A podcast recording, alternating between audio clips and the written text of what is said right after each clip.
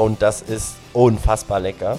Und es passiert was. Durch Kaffee, durch Zucker und Alkohol gibt das natürlich einen riesen Kick. Also man wird halt wach und die Laune steigt und zack, zack, zack. Und jetzt, eigentlich sollte ich das nicht erzählen, aber vielleicht gibt es danach zu viel Stress. Ähm, man sollte das mit Vorsicht genießen.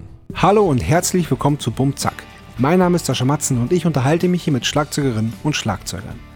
Mein heutiger Gast ist Carlo Kaduff. Wir sprechen über die Schweiz, das Tätowieren und über Flemli Café. Viel Spaß!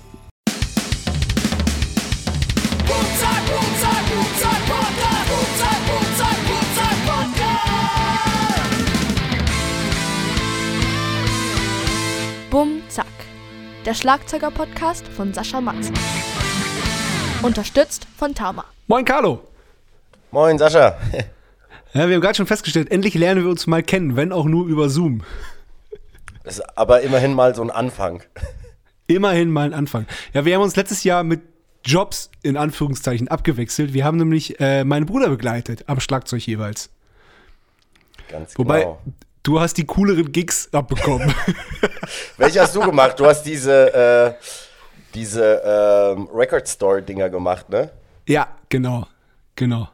Das war, das war, also man, man kann ja offen drüber reden, das war ein bisschen undankbar. Also bei Saturn irgendwie auf der Bretterbühne da stehen, da war nicht so, also äh, ich drück's mal so aus, es waren nicht so viele Leute da und ich hatte so einen kleinen Spinal Tap Moment. Aber äh, es war total witzig natürlich und auch mit Sebastian macht das immer Spaß und so. Ich habe das auch gerne gemacht, aber war so ganz kurz, also okay, warte mal, was machen wir eigentlich? Aber wir haben dann unser, unser Ding draus gemacht. Aber was toll war, war äh, Reeperbahn Festival. Das war richtig gut. Das habe ich ein Ach, bisschen. Stimmt. Das war ja auch noch, genau. Da konnte ich irgendwie auch nicht, genau. Das ist immer im September. Ja, das war, da ist Sebastian ja auch eingesprungen, ganz kurzfristig. Und dann bin ich da eingeflogen worden, noch mal eben kurz, oh- ohne, ohne zu proben. Ohne jemals, äh, ja, ich habe ja nix, kein Lied davon gespielt auf der Platte. Nur bei einem, damit ich irgendwas mache, habe ich bei einem Lied Overdub-Schlagzeug gespielt. Das weiß ich noch. Also sonst hat Sebastian ja die ganze Platte eingetrommelt. Ja, alles. Naja, klar. Was äh, lustig. überragend getrommelt ist. Habe ich ihm auch schon gesagt. absolut. Ja, Ja. finde ich auch. Sehr geschmackvoll. Das ist so. Ja, das ist so. Aber wir wollen nicht über Sebastian sprechen, wir wollen natürlich über dich sprechen. du äh, bist, glaube ich, der erste Schweizer Schlagzeuger bei mir im Podcast. Ich hatte einen, der in der Schweiz wohnt, aber noch keinen, der gebürtig aus der Schweiz kommt. Und gebürtig kommst du seit 1992 aus der Schweiz. Ganz genau. Und genau. Und erzähl mal ein bisschen. Ja, ich bin äh, 1992 in der Schweiz im schönen Kanton Graubünden in einer Skiortschaft namens Sedrun geboren und Wo ist das? Ich, ich kenne das alles nicht. Also, Kanton Graubünden ist ein Begriff. Nee. Nee, auch nicht. Also ich würde mal sagen, oder so wie die Schweizer das sagen, der schönste Kanton der Welt oder eben auch der Schweiz. Das ist tatsächlich in den Alpen. Und da Ja. gibt es so ein kleines Örtchen, das heißt Sedrun. Das liegt auf 1428 Metern, wenn ich mich nicht täusche. Und da gibt es so 1100 Einwohner. Ich denke mal, es gibt mehr Kühe als Einwohner da, um ehrlich zu sein. Und im Winter, ähm, im Winter ist da halt Rambazamba, weil wir haben da ein großes Skigebiet. Und ich würde mal sagen, das ist zentral südlich. Also wir grenzen äh, am Tessin, wo ja dann Italienisch gesprochen wird. Und ich würde sagen, wir sind so gute anderthalb Stunden von Zürich entfernt. Aber in der Schweiz ist sozusagen alles anderthalb Stunden von Zürich entfernt. Oh, sehr gut. Aber es ist ja interessant, weil äh, du bist dann, ja, du bist ja in einem Skigebiet groß geworden. Wie, wie, wie ist, ist, äh, wie, wie also das stelle ich mir strange vor, dass man da irgendwie im Sommer seine Ruhe, hat und die, den Kühen beim Weiden zuguckt und im Winter fallen sie dann alle ein, die, äh, die Skitouristen. Ja, also ich meine, wenn man da groß wird, dann, äh, ich glaube, bei der Geburt sagt der Arzt, es ist ein Snowboardfahrer oder ein Skifahrer. Ich glaube nicht, dass da entschieden wird, ob, ob männlich oder weiblich. Deswegen, das, das gehört einfach dazu. Also es ist halt normal. Aber ähm, ich muss auch sagen, dadurch, dass ich jetzt in Berlin wohne und mal auch so ein bisschen Abstand zu meiner Heimat gefunden habe, habe ich auch erst jetzt bemerkt, wie schön und also wie schön das da eigentlich ist und, und was man da alles so hatte. Also man, wie gesagt, ja, man, man wächst dann da halt auf und die Sachen sind halt so, wie sie sind. Und erst wenn man dann diese Heimat verlässt, merkt man halt, ach so, das ist ja ein ganz schönes Örtchen da. Ja, das glaube ich. Stimmt, wenn man nichts anderes kennt, ist, ist es ja ganz normal für einen, ja klar. Genau. Ja, lustig. Und bist du Skifahrer oder Snowboarder? Das müssen wir jetzt noch klären. Ich bin Skifahrer. genau. Okay, alles klar. Und ist es dann wirklich so, dass es, dass es selbstverständlich ist, äh, Ski zu fahren? Für dich? Ja, also eigentlich, ja, das ist schon selbstverständlich. Ich bin jetzt in, ich hatte glaube ich mal so eine große Pause, als ich 16, 17 war. Ähm, bin ich nicht mehr gefahren bis vor fünf, sechs Jahren und dann habe ich es wieder für mich entdeckt, weil ich dann zwischenzeitlich auch eine Zwischenstation in der Schweiz hatte und dann bin ich nicht jedes Wochenende nach Hause gefahren im Winter, um aufs Brett oder eben auf die Skiern äh, zu, zu gehen. Und deswegen äh, ist es mehr jetzt so ein Homecoming, so dass ich mich dann immer wieder freue, äh, mal die Heimat zu besuchen, verbunden mit ein bisschen äh, Urlaub zu machen und dann halt, wenn da Schnee liegt, äh, auch gerne ein bisschen Ski zu fahren. Ja, cool, sehr gut. Und inwiefern ist der, der, der ganze Ort auf den Tourismus ausgelegt? Hast du dann da auch, äh, keine Ahnung, gejobbt, wenn, wenn, wenn da Saison war? Oder, oder, oder wie läuft das? Nee, gar nicht. Das habe ich nicht okay. gemacht. Aber es ist schon eine Ortschaft, die sehr mit dem Tourismus zusammen funktioniert. Also das ist schon so von Restaurants und Sportgeschäfte bis hin zu äh, die Skischule. Also so wie im Sommer, wie auch als im Winter, ist das äh, auf jeden Fall sehr touristisch da. Aber das, okay, ich habe da, hab da nie gejobbt. Das habe ich nie gemacht. Okay. Okay. Und jetzt müssen wir noch klären, wie du da zum Schlagzeugspielen gekommen bist. Ja, das ist ähm, echt auch ein bisschen eine, eine, eine lustige Geschichte, respektive ich frage mich das oftmals selbst noch heutzutage, was da passiert ist. Und zwar komme ich aus einer sehr nicht musikalischen Familie. Also in meiner ganzen Familie kann niemanden, niemand kann wirklich ein Instrument spielen. Ja. Und ich habe einfach ganz früh, ich habe hier in der Wohnung ein Foto bekommen von meinem Vater und wenn ich das umdrehe, steht da äh, 93 drauf. Also ein Jahr, nachdem ich geboren bin, habe ich so ein Plastik-Mickey-Maus-Schlagzeug zu Weihnachten Ach, bekommen. Und davor war das so, auch anhand von Videoaufnahmen und anhand von Fotos nachzuweisen, dass ich im Wohnzimmer auf dem Teppich gelegt wurde. Und da gab es halt viele Schneidebretter und Kochpfannen und Kochutensilien. Und ich habe einfach angefangen, ähm, darauf zu trommeln, rumzu zu spielen. Und das hat sehr wahrscheinlich damit zu tun, dass mein Vater äh, Bäcker-Konditor war und immer sehr, sehr, sehr früh aufgestanden ist und dann zur Arbeit gegangen ist. Und morgens, als er nach Hause kam, musste er sehr wahrscheinlich auf mich aufpassen. Und weil ich keine Ruhe gegeben habe, hat er gedacht, ich stelle ihm mal da dieses Zeugs hin, hör, hör mir ein bisschen eine, eine, eine Beatles-Platte an und so sind wir beide glücklich und geben, geben Ruhe. oh, sehr gut. Ja, Aber das kam aus dem, das kam wirklich aus dem Nichts. Also es ist ja, ich kann spannend. dir das erklären, weil äh, soll, soll ich dir das erklären, wo das herkommt? Ja, bitte, bitte. Äh, äh, wir haben das im Blut, habe ich hier schon ganz oft festgestellt. Du kannst da gar nichts dagegen machen, sondern es ist tatsächlich so, du wurdest mit Rhythmus im Blut geboren. Find dich mit ab. Das ist einfach eine DNA. ja, genau. Interessant, ja gut. Ja. Sehr schön. Ja, wie gesagt, schon, schon, schon, schon, oft, hier, schon oft hier festgestellt. Ähm, okay, wie ging es dann weiter? Also du hast schon dann wirklich in, im aller, aller, allerjüngsten äh, Alter schon gezeigt, dass da irgendwie, dass du trommeln willst. Ist so, so ist es ja eigentlich. Sozusagen, ja, ganz genau. Und, und mein ja. Vater, der hat das erkannt und auch meine Oma, weil es gab dann immer zu Weihnachten und zum Geburtstag gab es irgendwelche Trommeln aus Plastik oder ja, also es, es dauerte, glaube ich, jetzt muss ich überlegen, vielleicht acht Jahre, bis ich mein erstes richtig cooles Schlagzeug bekommen habe, Marpex. Und davor war das alles so ein bisschen selbst gebaut und gezaubert. Und auch anhand von Videos und Fotos von früher weiß ich, dass ich dann, ich würde mal sagen, genötigt worden bin, auf Hochzeiten von Verwandten die kleine Trommel zu spielen. Davon gibt es anscheinend tausende Videos. Ähm, es gibt auch Momente, geil. daran kann ich mich erinnern, wo ich noch ganz genau weiß, ach ja, stimmt, das war da, ach so, ja, und der tobende Applaus und die Zugaben und so. Äh, und so ist das so ein bisschen ins Rollen gekommen, dass ich dann ähm, immer, immer getrommelt habe. Und ich glaube, der große erste Effekt war dann eben, als ich so mit acht oder sieben oder neun, ich, ich weiß es nicht ganz genau, das erste Set bekam und ich mal eine Snare gespielt habe, die einen Teppich unten drin hatte. Das ist ein Gefühl, das ist mir bis heute einfach geblieben. Das kann man sich gar nicht vorstellen, was das in einem ausgelöst hat. Und dann ging das ein paar Jährchen so, dass ich einfach wirklich regelmäßig die ganze Zeit nur getrommelt habe. Und tatsächlich autodidaktisch. Wollte ich gerade fragen, ja. Ganz genau, autodidaktisch.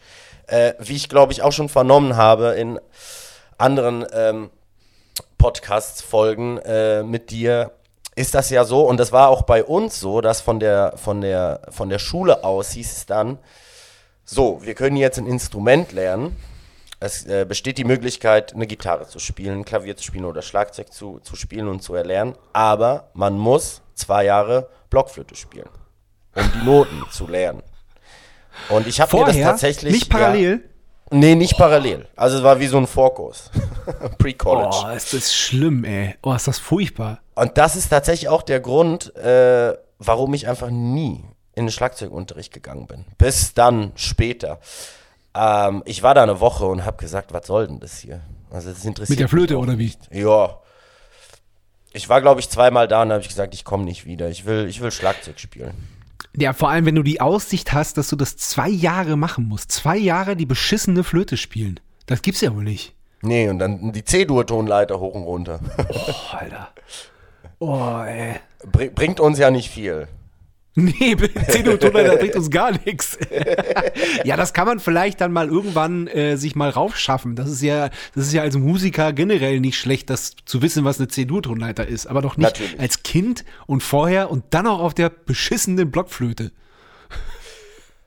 Ja, ja, das war, das war äh, keine lustige Zeit.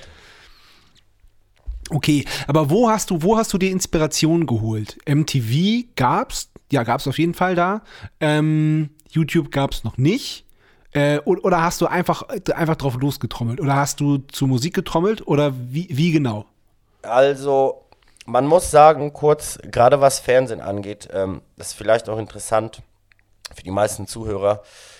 Ähm, ich komme aus der rätoromanischen Schweiz. Das bedeutet, die Schweiz hat vier Landessprachen. Das ist Deutsch, Italienisch, Französisch und dann gibt es einen kleinen Teil, da wird rätoromanisch gesprochen.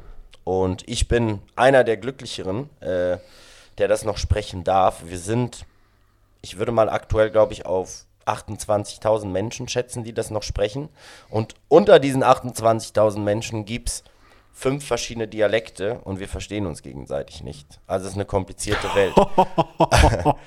Sprich, ähm, gerade was so Thema Fernsehen angeht in meinen ganz jungen Jahren, war für mich enorm schwierig, weil theoretisch habe ich einfach nur Bildmaterial gesehen. Jetzt mit MTV, das kann man nicht vergleichen haben wir da, glaube ich, damals nicht empfangen. Das kam, kam glaube ich, erst später, Viva und MTV. Aber ich konnte halt kein Deutsch. Ich habe halt Deutsch nicht verstanden. Krass. Äh, genau. Und somit war auch der Zugang zur musikalischen, also zum, zum Text in der Musik, wenn ich deutsche Musik gehört habe oder so, äh, das war für mich einfach fremd. So wie auch die englischsprachige Musik, was uns allen sehr wahrscheinlich so ergangen ist in den jungen Jahren. ja. Aber ich würde mal sagen, tatsächlich war es dadurch, dass äh, mein Vater jeden Tag eine Platte aufgelegt hat. Ähm, das war von The Who bis hin zu den Beatles. Ich glaube, das waren so meine ersten, ja, meine ersten Erfahrungen mit Musik. Aber ich würde meinen, dass ich schon eher losgetrommelt, also einfach drauf losgetrommelt habe.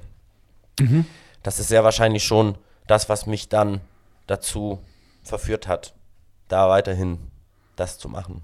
Und nicht unbedingt die Ja. Musik. Ja. Ja, krass. Krass mit der Sprache. Ähm, ist das, hast du auch deswegen nicht diesen, diesen äh, typischen schweizerdeutschen Akzent? Ganz genau. Genau, das klar. ist das. Ja, weil viele sind verwundert, wenn ich sage, ich komme aus der Schweiz und dann sagen sie, aber du klingst so nicht schweizerisch. Man, man merkt auch, dass Deutsch tatsächlich eine Fremdsprache ist. Also ich habe Deutsch Mhm. erst ab, ich glaube, jetzt muss ich kurz überlegen, ich war elf oder zwölf. Da war das Pflichtfach dann in, in der Schule. Ach, und krass, äh, okay. über so längeren Gesprächen merkt man, dass da irgendetwas nicht stimmt. Oftmals ist es bei den Artikeln oder so. Das ist aber auch schwer. Ist auch schwer, ja. Vor allem in Berlin kommen die, glaube ich, auch nicht wirklich ganz klar mit Dativ und Akkusativ, so wie ich das manchmal vernehme. Aber ja, nee, ähm, das ist diese Geschichte dazu, ja. Ja, krass. Sehr interessant. Sehr, sehr interessant. Ähm, und du meintest gerade, du warst autodidaktisch, bis du irgendwann dann mal äh, Unterricht bekommen hast. Wann war denn das und in welchem Rahmen? Da müssen wir so ein bisschen einen kleinen Katzensprung nach vorne machen. Ähm, Ach so, ich hab, okay. Genau, aber äh, in der Zwischenzeit ist da, doch, es ist schon noch einiges passiert, aber ich hatte das erste Mal Schlagzeugunterricht, als ich mich mit 17, äh, da habe ich mich an der äh, Musikhochschule in Zürich, also in Winterthur, beworben, äh, weil ich wollte Musik studieren. Ja. Und da war der Aufnahmeleiter, der, der Hochschulleiter, Herr Landolt, ein sehr guter äh, Jazz-Saxophonist, auch in der Schweiz sehr bekannt, meinte dann, ja, aber ich meine, Schlagzeug oder Musik ist Talent, aber du sagst mir gerade, du hast eine Ahnung von gar nichts. Du weißt nicht mal, was eine Achtel und eine Viertelnote ist und du weißt nicht, was ein Paradiddle ist. Also da müssen wir schon, müssen wir schon gucken, dass wir die, die Grundlagen, ähm, dass du dir die drauf schaffst, damit du äh, den Fokus überhaupt hier besuchen kannst. Also auch die Aufnahmeprüfung. Wir brauchen ja eine Art von Sprache, damit wir uns hier kommunizieren können. Und dann bin ich tatsächlich mit 17 das erste Mal in Schlagzeugunterricht. Und ich muss ganz ehrlich sagen, ich, ich empfand, also ich kam dann in Berührung mit einem Paradiddle. Und das war, das war ein Life-Changer. Das war, das war, das war toll. Und dann habe ich mir das innerhalb von einem Jahr ordentlich drauf geschafft und dann, genau, da ging es eigentlich los. Also wie gesagt, mit, ich glaube, vielleicht ist es auch mit 16. Mit 16 auf jeden Fall das erste Mal professionellen Schlagzeugunterricht gehabt. Und dann direkt Schweiz. auch als Vorbereitung für dieses, äh, für dieses College, was den Ja. schönen Namen hat, Winterthurer Institut für aktuelle Musik. Stimmt? Ganz genau, ui. Ah, Sehr schön rausgefunden. Ganz genau, ja. Genau, da hatte ich dann ein Jahr lang Zeit äh, und da habe ich nebenbei in einem Musikladen äh, gearbeitet, weil ähm, im Musikladen wurde auch unterrichtet. Ah, und da cool. war ich, genau, da war ich dann bei zwei Lehrern und die haben mich dann da schön vorbereitet und sozusagen die Basics halt eben mir beigebracht. Ist aber gar nicht ohne, das dann so in einem Jahr alles aufzuholen, oder? Es war auch nicht so einfach, weil wir sind ja äh, Gewohnheitstiere und Ja. äh, plötzlich ist da jemand, der sagt, äh, deine, dein, deine Stickings sind falsch. Und du denkst dir so, hä, was denn? Nein, ich mache das jetzt schon seit 14 Jahren so. Oder du musst dich so und so dran setzen und dies und das passiert so und so. Also es war, es war schon nicht so einfach, aber ich bemerkte dann auch, dass mein Horizont dadurch äh, total erweitert wurde. Und äh, das hat mich dann nicht in den Keller gestürzt, sondern ich habe dann gesagt, ey, da- musst du einfach durch, da musst du einfach draufbeißen und, und, und los geht's, los geht die Reise. Also, äh, wünschst du dir in der Retro Retrospektive, dass du, äh, da, dass du schon früher Unterricht gehabt hättest, dass du diese Basics schon äh, früher dir drauf geschafft hättest? Diese Frage stelle ich mir oft und auch in verschiedenen Situationen. Und um diese Frage ehrlich zu beantworten, würde ich sie mit Nein beantworten, weil ich das Gefühl habe, dass meine Werte, mein, mein Ich, meine Persönlichkeit am Schlagzeug sich genau dadurch äh, entwickelt haben. Und das will ich nicht missen. Ähm, natürlich, heutzutage hat man die Möglichkeit, jegliche Schlagzeuger der Welt äh, online oder auch auf den Bühnen zu, zu sehen. Und was da so passiert, lässt mich manchmal einfach sprachlos daliegen. Ja. Und dann denke ich mir schon, okay, was wäre passiert, wenn ich mit vier Jahren schon ein Paradiddle gelernt hätte oder einfach die Rudiments? So, wie hätte sich das auf mein Spiel ausgewirkt? Aber ich bin heute nicht in einer Lage oder in einer Situation, wo ich dem hinterher renne und denke, oh, nur weil ich das nicht gemacht habe, kann ich das und das nicht, sondern ich bin ein sehr emotional, emotionaler und musikalischer Schlagzeuger. Ähm, und darauf, ich lege halt viel mehr Wert auf Sound und Groove als auf jegliche Art von Te Technik. Ja, das, das, das erklärt auch dein eigenes Spiel, weil du, äh, du, du, du hast eine, eine, eine ganz eigene Art entwickelt, Schlagzeug zu spielen. Und ähm, ich, gucke dir total gerne zu und höre dir total gerne zu, weil das eben, weil das so, so unique ist. Also das, das, das, äh, das so, so, so, so spielt sonst keiner wie, äh, wie du. Vielen Dank, das freut mich Voll zu gut. hören. Das freut Ja, mich zu hören. das zum einen und zum anderen kannst du noch mal äh, erklären für alle Nicht-Schlagzeuger, was Paradiddle und was Rudiments sind? Für alle Nicht-Schlagzeuger muss ich das erzählen. Kurz ja. Also Rudiments sind äh, Stickings, die man von der Hand aus macht. Zum Beispiel ist ein Rudiment ein einfacher Wirbel, ein Single-Wirbel, wo man immer rechts, links, rechts, links. Oder es gibt die Double, den Double-Wirbel, das ist rechts, rechts, links, links, rechts, rechts, links, links. Und da gibt es den Paradiddle, den ich ganz, ganz toll finde. Das ist rechts, links, rechts, rechts, links, rechts, links, links. Und so weiter und so fort. Da gibt es noch so ein Swiss Army-Ding. Da war ich mal erstaunt, dass es in den internationalen Rudiments sogar etwas mit der Schweizer Armee gibt. Ja, tatsächlich. Das ist, das ist mir auch ein Begriff. Ja. Die böse, sehr gefährliche Schweizer Armee. Wieso, wieso böse und sehr gefährlich? Nee, weil die ja, die machen ja nichts. Ach so, ach so. Ja, ja, das ist so ja, verstehe. verstehe. Ja, ja, ach so, ja, jetzt, jetzt. Alle jetzt, ganz nett, Jetzt habe ich verstanden. ähm, da, dabei fällt mir ein, hast du gedient, wenn ich das mal so fragen darf? Ja, auch dazu gibt es eine lustige Geschichte. Wir sind alle verpflichtet, zur Ausmusterung hinzugehen. Da kommt man leider nicht drum herum und das musste ich dann. Mit 18 wird man da eingeladen und ich bekam dann, glaube ich, mit 22 so die letzte Verwarnung.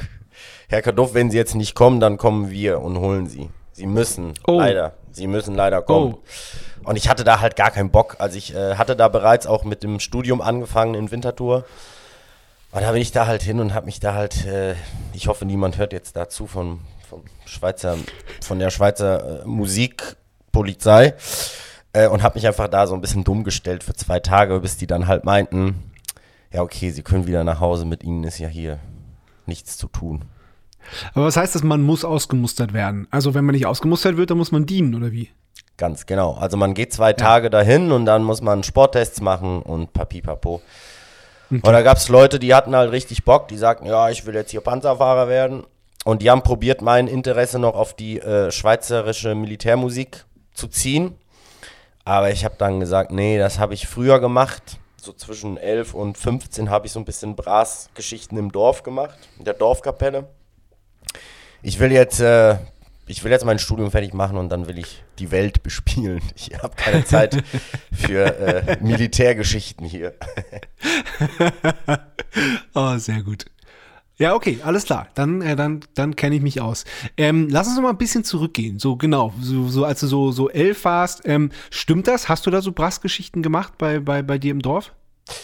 Ganz genau, da gibt es auch noch eine andere kleine Geschichte. Und zwar ist in der Schweiz äh, das, äh, wir benennen es Fastnacht, Fasching.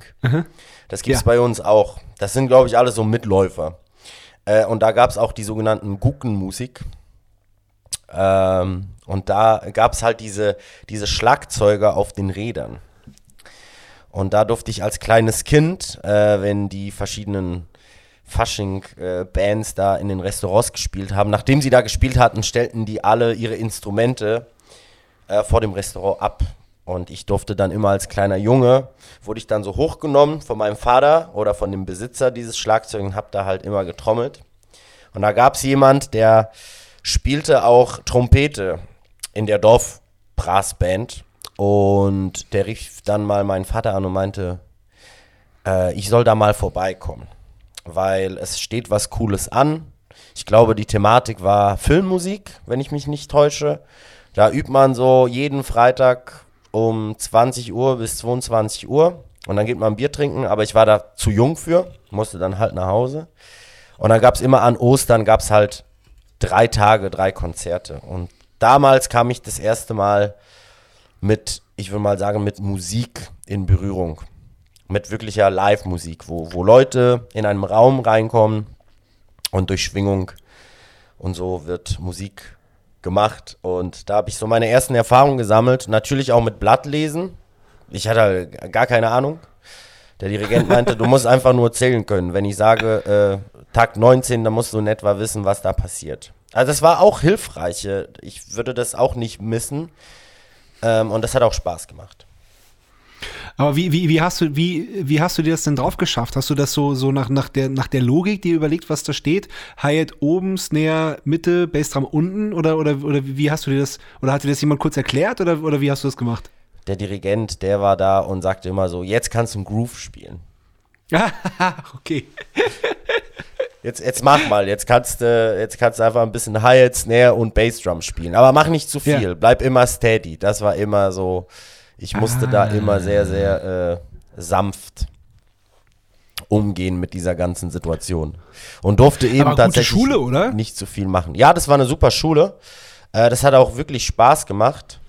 Cool. Ähm, genau, und später, auch in dieser Zeit, kam dann tatsächlich so meine erste Band, dann auch meine erste Schulband. Ja, ach so, das, das war dann im, im, im Rahmen der Schule. Genau, wir haben uns in der Schule äh, kennengelernt. Die Jungs waren, glaube ich, alle ein Jahr jünger als ich. Und es war auch eine lustige Konstellation. Der eine war großer äh, Punk-Fan. Ich war mehr so ein bisschen der poppige, sagen wir mal, normale, langweiligere Musikhörer. Und dann hatten wir jemand, der, ähm, der den Hardrock sehr mochte. Und ja, dann mussten wir uns da zusammenfinden und sagen, okay, was machen wir jetzt daraus? Und, und was das, habt ihr daraus gemacht? Äh, wir haben daraus eine, eine, eine, wie soll ich sagen, das war einfach kreuz und quer war da alles dabei. Es gab einen Indie-Rock-Song und dann beim nächsten Song durfte der Gitarrist seine Power Chords spielen, dann ging es dann voll ins, ins Punkige rein. Und das war so die, das waren so die ersten Gehversuche mit der eigenen Band. Und ich glaube, das war so, da war ich glaube ich 13. Und dann haben wir natürlich da fünf, sechs Auftritte im Jahr gehabt auf so Dorffest Geil. und im Jugendheim und so. Ja, ja. ja. Das ich, ich musste gerade nachrechnen, dass 13, das heißt, es war 2005. 2005, ja, so genau. Genau. Ja, und das ist ja, Matzen gibt es seit 2004. Das, das ist lustig gerade. also, also richtig, richtig gestartet haben wir auch 2005. Ja, cool. ja, zu Matzen gibt es auch eine geile Story. Die habe ich auch dem äh, Sebastian schon erzählt. Äh, und zwar ähm, weiß ich noch, als ich nach Hause kam von der Schule, hatten wir so einen so einen Holzschrank, den musste man so aufmachen und da drin war so ein super alter Fernsehen. Und ich kam dann, ich würde mal sagen, das war vielleicht auch um den Dreh 14, 13, 12, habe ich mich da durchgeswappt. Da konnte ich dann so ein bisschen Deutsch. das hatte sich dahin entwickelt. Und dann bin ich auf eine Rockpalast Live-Konzertübertragung oh. von euch gestoßen.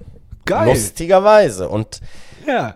dann, äh, man konnte da ja noch nichts aufnehmen und zurückspulen oder äh, sieben Tage Replay-Kram machen. und ich erinnere mich einfach nur, es ging am Ende zu und Sebastian hatte so ein Matrosenkostüm an. Und dann habt ihr die Positionen getauscht. Dann ist er ans Schlagzeug. ja.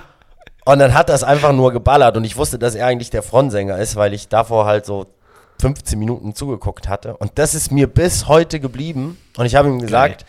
es ist unfassbar. Es ist unfassbar schön, wie klein diese Welt ist und ja. was einfach so passieren kann. In, naja, jetzt sind es 16 Jahre später.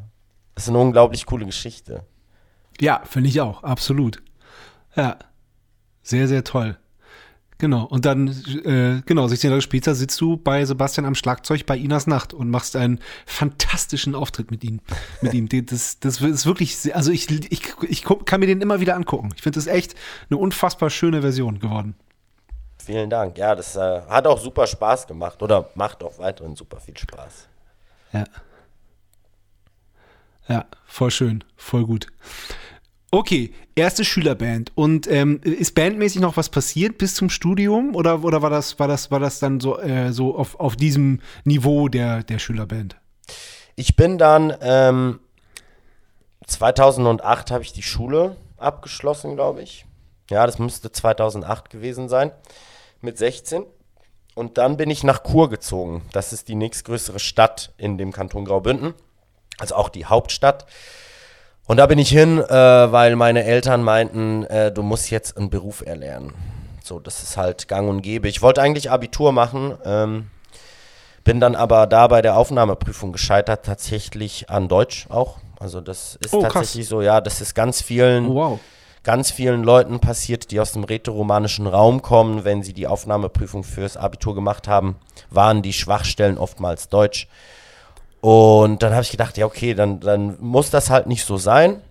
Und dann äh, gehe ich jetzt halt nach Kur und mache halt einen Job. Ich erlerne jetzt einen Beruf, hatte aber eigentlich gar keine Lust drauf. Und ich habe mich dann auch für einen Job mich entschieden, wofür, also ich, ich bekomme eins und eins heute nicht zusammen, aber gut, manchmal passieren Sachen. Ich habe Informatik angefangen. Also Computer, Computer-Nerd. Äh, Was, was heißt angefangen? Studiert hast du ja nicht, du hast es gelernt, oder wie? Ich habe es gelernt, genau. So eine Berufslehre dauert vier Jahre, da fängt man mit 16 an und beendet das dann mit 20. Und ich habe das dann mit 16 angefangen. Und nach einem halben Jahr oder nach einem Jahr kam der Lehrmeister und meinte, hast du heute Nachmittag mal kurz Zeit? Wir müssen mal quatschen. Und dann habe ich gesagt, ja, das ist doch gut. Und dann äh, bin ich in seinem Büro und er hat gesagt, das hier ist nichts für dich, wa? Und dann habe ich gesagt, nee. Ja, das sehe ich schon. Also du bist ja auch mehr im Proberaum und trommelst, als dass du wirklich hier Lust hast, äh, Computer auseinanderzuschrauben. Da meine ich so, ja, das macht mir auch mehr Spaß. Aber meine Eltern, die meinten so, ich muss halt was Sinnvolles tun. Und dann dachte ich so, dann mache ich das halt erstmal, damit da Ruhe ist.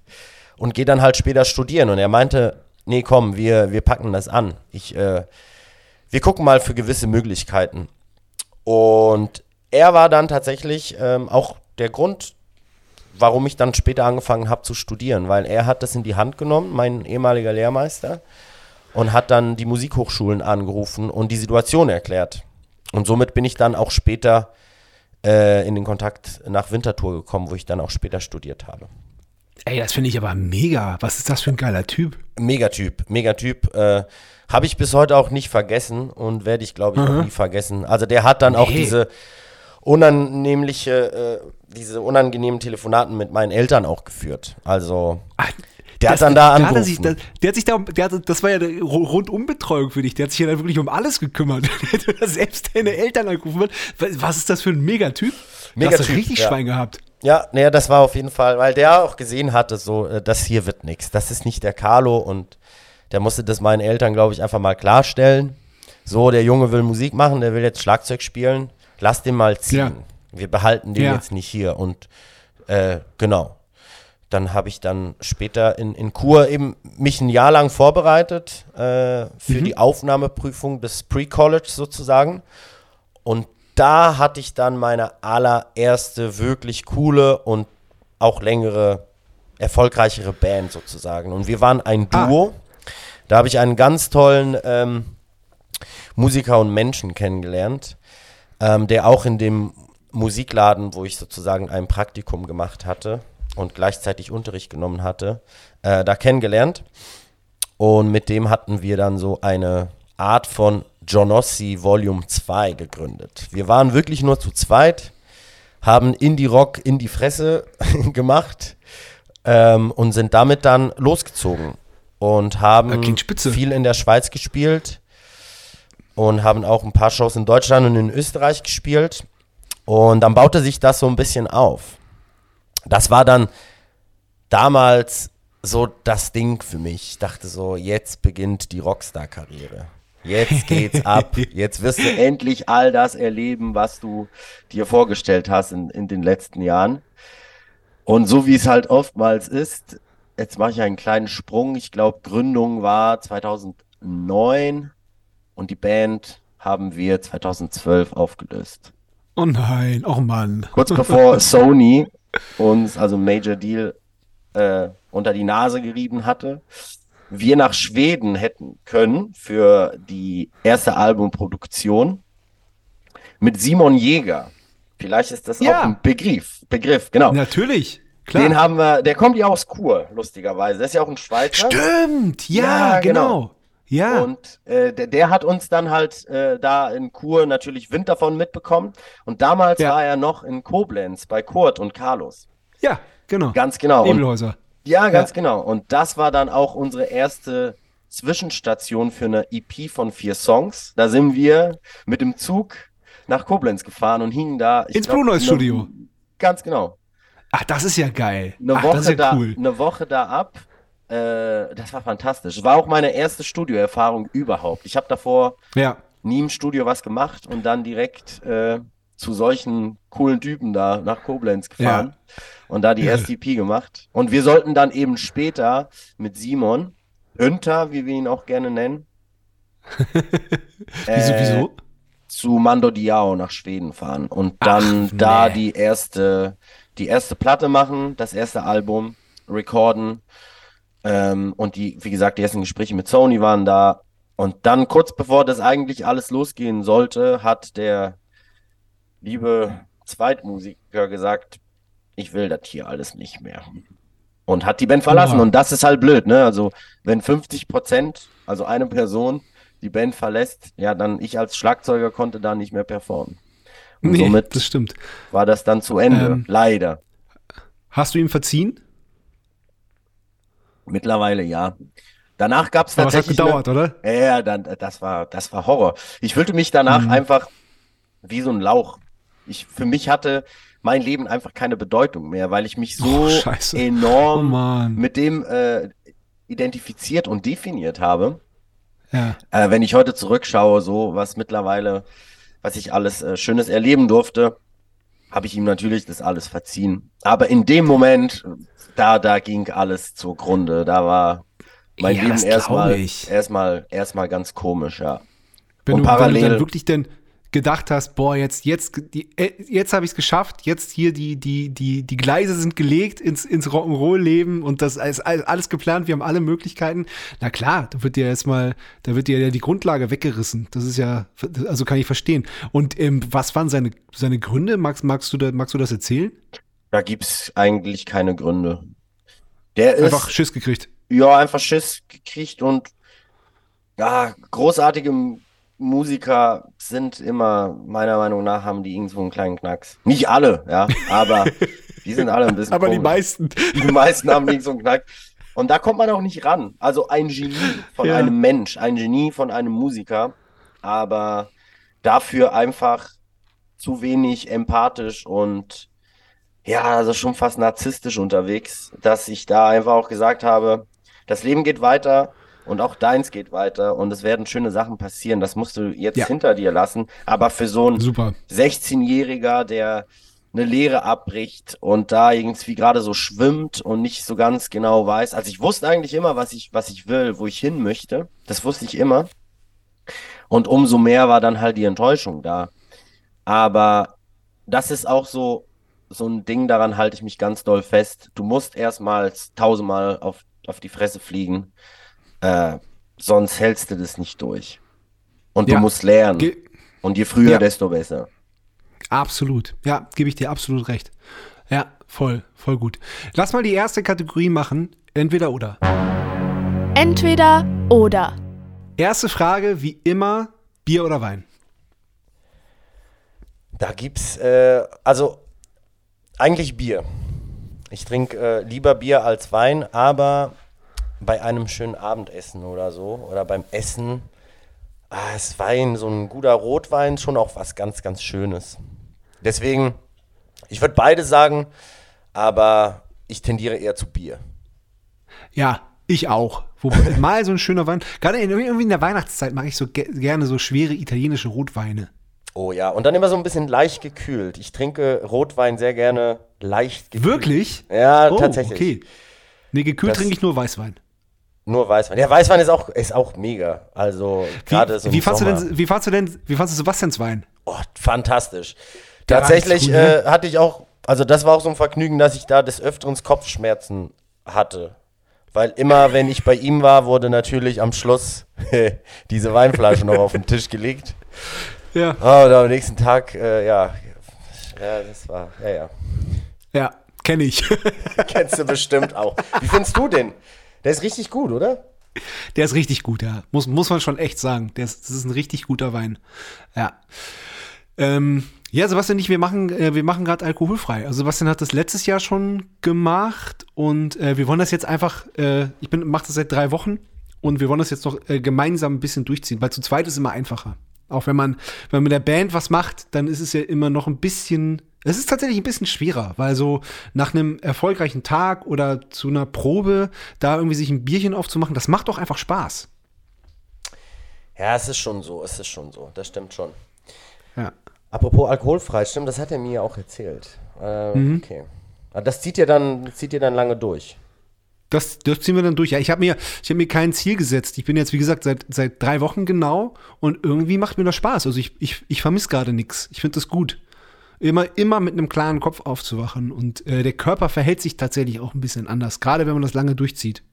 Ja, das stimmt. Ich mache jetzt auch unter der Woche, probiere ich alkoholfrei zu sein, weil ich unviel, also sehr viel Sport mache und am Wochenende gönne ich mir dann auch mal. Äh, und ich merke das selber auch, äh, dass das auf jeden Fall dem Körper ganz gut tut. Ja. Jetzt natürlich, wenn man es komplett, komplett weglassen würde, wäre der Effekt natürlich noch größer. Aber die Zeiten, wo man dann täglich am Bier sippt, die steht uns ja beiden bald davor. Wenn man da wieder unterwegs ist, äh, vor allem Ja, im ja. Sommer. Äh, Ja, ja, ja, ja. It is wie it is. du warst, bist jetzt fast am Wochenende mit Zoe Wes unterwegs, ne? ja, genau, zum ersten Mal. Genau, da bin ich ganz, ganz frisch dabei. Cool. Äh, unfassbar cool. Und äh, tatsächlich auch die erste Show in der Schweiz und das 20 Minuten von meiner Heimat entfernt. Also das war umso schöner. Das ist ja toll. Ah. Mein Vater und meine Geschwistern äh, waren, sind extra dahin gekommen. Und das war, ja, das war ein besonderer, besonderes Konzert. Ja, sehr cool. Ach toll. Da, da ist man, da ist, also bist du da noch nervös? Ich wäre, glaube ich, sau nervös. Erste Konzert mit einer Künstlerin und dann äh, Qu- Heimspiel quasi. Ist krass, es oder? war, es war des Todes. Also ich bin generell, ich bin generell sehr, sehr nervöser, aufgeregter Typ vor den Shows, aber ich mag das auch, weil ich habe den totalen Fokus. Und wir hatten davor eine Woche in Hamburg geprobt. Und es war schon ganz viel. Also es ist schon viel zusammengekommen, haben 22 Songs arrangiert und Boah. äh, also wirklich Gas gegeben. Die Tage waren lang Ja. und der Kopf war einfach echt voll. Und hatten den Donnerstag off und sind dann am Freitag äh, in die Schweiz geflogen und abends gespielt. Und ich meinte auch so zu meinem Vater, hey, also das kann vielleicht komisch wirken, aber bitte meldet euch einfach nicht vor der Show. Auch wenn ihr schon um 14 Uhr da seid und kurz vorbeikommen wollt, bitte macht das nicht. Und die hatten auch totales Verständnis dafür. Äh, das ging dann erst nach der Show, aber ich dachte wirklich auch, ey, jetzt erste Show und dann noch das. ja. Aber so cool, oder? Ja, es war schon äh, ganz, ganz besonders. Richtig, richtig. Ja. Ach toll. Voll, voll gut zu hören. Voll schön. Ähm, Currywurst oder Döner? Äh, Döner, definitiv Döner, weil ich bin kein großer Currywurst-Fan. Ich äh, esse auch nicht mehr so allzu viel Fleisch. Aber wenn, dann so in Berlin, ja, da kann man sich jetzt drüber streiten. Gewisse würden sagen, ja, Berlin, Currywurst und so. Aber ähm, in der Schweiz gibt es einfach einen sehr überteuerten Döner. Das kommt einmal dazu. Und zweitens sind die Döner nicht so wie hier. Da gibt es kein Äh. Rotkraut. Das kennen die Leute da nicht. Da gibt es keine Knoblauchsoße, sondern da gibt es immer nur Cocktail. Das ist äh, Ketchup mit Mayonnaise gemischt. Ja, ja, Deswegen- ja. Die, das, die Österreicher können auch keinen Döner. Die, das, das geht auch nicht. Das geht auch nicht. Ja. Nee. Nee. nee, deswegen lieber, tatsächlich lieber Döner als eine Ja. Currywurst. Ja, alles klar. Äh, nee, das kann ich mir schon denken, weil es schon gefallen ist. Ich frage trotzdem Beatles oder Stones. Äh, Beatles. Ja. Auch das ist eine umstrittene Frage, ähm, aber rein musikalisch und wenn man so guckt, was die einfach, ich meine, wir reden hier jetzt nicht von 20 Jahren, sondern da geht es ganz weit zurück, was die einfach damals schon gemacht haben. Es ist Ja. einfach unfassbar. Und Ringo Starr war schon immer so ein, ja, dieser Name fiel bei mir, glaube ich, schon als ich drei oder vier war, hieß es immer Carlo, der kleine Ringo. Oder mach mal den Ringo, dann wusste ich immer so, okay, ich muss trommeln, ich muss irgendetwas machen. Äh, und mein Vater sah tatsächlich einfach auch aus wie einer von den Beatles. So wie sehr wahrscheinlich geil. ganz viele Leute in, in den 60ern, 70ern. Deswegen, ja, Ja. ich würde ich würd zu äh, Beatles tendieren, obwohl ich auch das Schlagzeugspiel von Charlie Watts im Kontext mit den Rolling Stones unfassbar geil finde. Äh, leider nicht mehr unter uns, aber deswegen, es ist eine schwierige Frage, aber ich würde mich für die Beatles entscheiden. Ja, doch, ich auch letztendlich, auf jeden Fall. Wobei ich ja die Stones mit Charlie Watts noch äh, gesehen habe, tatsächlich. Ach so, oh, nice. Was toll war, ja, was echt schön war. Und dann, das war die Tour, ich glaube 2006 war das, da hatten sie so eine Bühne in der Bühne, die dann so ins Publikum gefahren ist. Und da stand ich wirklich so, keine Ahnung, 10, 15 Meter von Charlie Watts entfernt und dachte so, krass, das ist jetzt äh, interessant. Das fand ich richtig gut. Der spielt wirklich so leise, dachtest du. Ja. Der kleine Jazzer in der Rock'n'Roll-Band hier. Ja, aber wirklich, ey. Ah, toll. Selbst kochen oder Lieferservice? Ja, also ich koche sehr gerne. Das äh, kam so vor vielleicht vier, fünf Jahren. Ähm, habe ich angefangen, ein bisschen zu kochen und dann auch mit Kochbüchern und so. Und das habe ich jetzt nochmal tatsächlich ein bisschen intensiviert. Durch Corona und so natürlich auch. Aber ich koche einfach enorm gerne für oder ja, für Freunde. Also wenn Besuch da ist. Ich würde mir jetzt hier nicht einen Drei-Menü-Gang alleine an einem Montagabend nach dem Studio oder so zusammen äh, zaubern. Und dann bin ich dann eher so ein bisschen der Liefer Lieferservice-Typ. Ja. Aber kochen, ja, selber kochen ist geil. Ja. Ja, sehr cool. Ähm, Meer oder Berge? Ja, definitiv Berge. Ja, gut, das ist ja. hast du jetzt das nicht gesagt Innenstadt, weil. nee, Berge tatsächlich. Ich, äh, ich empfand die Berge immer als sehr einengend und die waren halt immer da und ja, ich weiß nicht so. Das war halt Teil meines Lebens. Im Sommer wunderschön, im Winter auch wunderschön. Und erst seit ich weggezogen bin, also wirklich erst seit ich in Berlin lebe, merke ich, was ist das denn bitteschön, wenn man da wieder nach Hause fährt. Also ich bin auch ein begnadeter Angler und wir haben das Glück, bei uns im Dorf oder in der Region gibt es enorm viele Alpengewässer, Bergseen, Stauseen. Äh, und das ist für mich wie Meditation und einfach Flüchten von dem Alltag. Und ich bin so gerne da und bin einfach so gerne in dieser Natur, in dieser wuchtigen Natur, wo du im besten Fall keine Wanderer triffst, kein Handyempfang hast. Nur ab und zu ver verirrt sich da so ein, ein Flugzeug über die Alpen. Aber ansonsten ist das einfach die Erholung. Gerade so hier Berlin, machst du die Haustür auf, gehst raus, ist einfach Lärm von morgens bis nachts spät. Und da ist einfach Stille. Ist einfach, einfach schön. da hole ich mir die Energie Cool. raus. Ja, voll cool. Äh, ich habe auch mal zweieinhalb Jahre in Berlin gelebt und da war ge- gerade die Diskussion, was mit dem Tempelhofer Feld passiert. Weil da ist der, der, Flug, der Flughafenbetrieb dann letztendlich eingestellt worden und dann gab's ich weiß was, ich glaube, es war ein Österreicher oder ein Schweizer, eins von beiden, der hatte dann die Idee, da einen künstlichen Berg zu schaffen, der aber so hoch ist, dass man da Skifahren kann. Ganzjährig. Was für eine Idee. Er, ja, was für eine Idee. Und der hat da wirklich Pläne für erstellt. Und also das fand ich faszinierend. Das war irgendwie von all den, es gab mehrere absurde äh, Ideen, was da, was da passiert, aber das war irgendwie, das war irgendwie das Absurdeste. Dann, dann hättest du jetzt einen, einen, einen riesengroßen Berg in deiner Stadt. Stell dir das mal vor. Ich weiß gar nicht, wie hoch Berlin liegt, aber ich meine, gut, heutzutage sieht die Situation mit Schnee in den Bergen ja sowieso ein bisschen anders aus. Ah, aber äh, das müsste schon ganz hoch sein. Das, Das äh, müsste ganz hoch sein, ja. Ja. ist ein paar, paar Mal da, äh, den Teufelsberg hier in Berlin. Tausendmal. Tausendmal. Vinyl oder Stream? Äh, Vinyl tatsächlich. Also, ich muss sagen, auch durch meinen Vater, äh, der halt früher nur Platten gehört hat und das heute tatsächlich auch noch sehr gerne macht.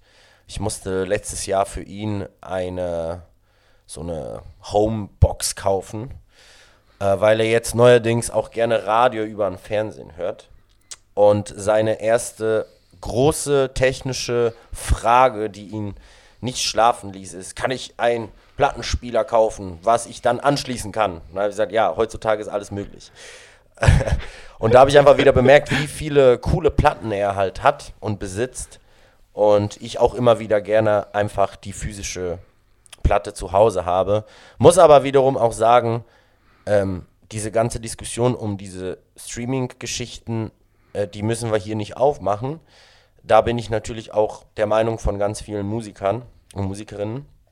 Aber ich würde sagen, man hat halt natürlich die Möglichkeit, Musik zu entdecken und Inspiration zu finden, natürlich viel einfach, einfacher durch den Streaming. Und es Ja, ist natürlich. einfach auch die Digitalisierung. Unsere Welt funktioniert so, da können wir einfach nichts dagegen tun. Ja, es müsste halt transparent abgerechnet werden. Das ist, ich, ich rede jetzt gar nicht davon, dass es, Genau. fe also fairer muss es sowieso, aber äh, es, es fehlt schon allein die Transparenz. Und das ist, das ist halt das, was einfach blöde ist für die Musiker. Ja, total. Total. Ja. Ja, und dann Genau. kann man auch von den Genau. Firmen dann auch äh, jegliche Firmen, die Geschichten, die hier hochkommen und so weiter und so fort. Ja, ja, ja. Das ist sehr, ja, genau. sehr umstritten. Ja, nee, ja, zu, ja, zu Recht. ähm, aber du hast recht, das brauchen wir jetzt hier, äh, dieses Fass brauchen wir jetzt nicht aufmachen. Ähm, lass uns mal ein bisschen über dein Studium reden. Also du hast dann äh, in, das ist ja dann in Winterthur, ne? Nicht, nicht in, bei Zürich. Das, genau, das ist bei Zürich. Das ist mit der S-Bahn Ja. 20 Minuten entfernt, genau. Ja, genau. Ähm, genau. Wie, wie, wie, äh, wie sah das Studium aus? Wie, wie, also erstmal, also nochmal noch mal fette Props an deinen Informatik-Lehrer-Typen, der Ja. dann, der, der dich dann, der dich, der sich dann quasi um, der, der sich da um alles gekümmert hat. Also das finde find ich wirklich toll und faszinierend. Und dann, äh, dann hast du da dich darauf vorbereitet und ähm, gibt es da eine Aufnahmeprüfung oder äh, okay, dann erzähl mal.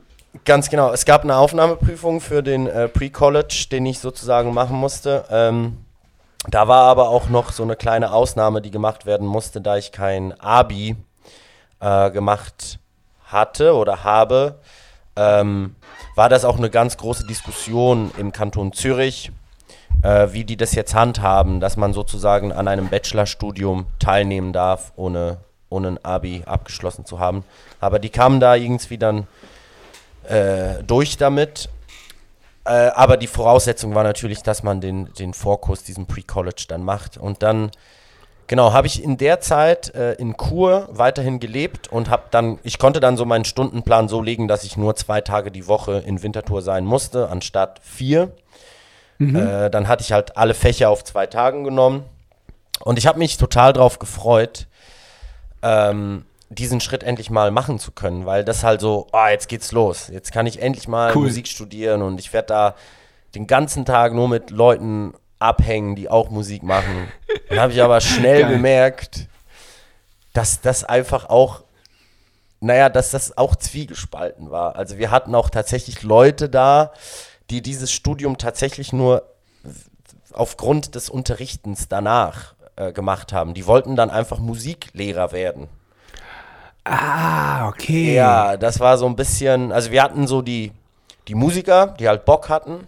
Und dann hatten wir die anderen, natürlich auch Musiker, die aber, das waren für uns immer die anderen, äh, die dann halt mehr so, ja, und wenn ich dann fertig bin, dann freue ich mich, wenn ich als Gesangslehrerin oder als Gitarrenlehrer hier an der Hochfachschule unterrichten kann und so.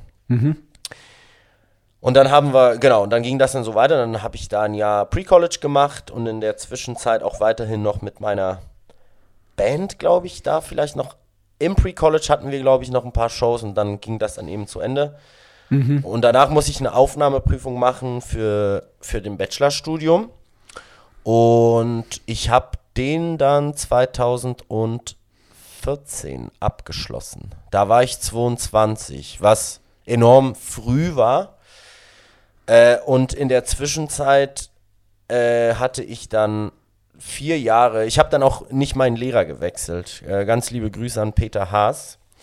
Ein sehr guter äh, Schlagzeuger, der auch, äh, sein Name war mir dann auch bekannt, als ich da angefangen habe und der ist da Dozent.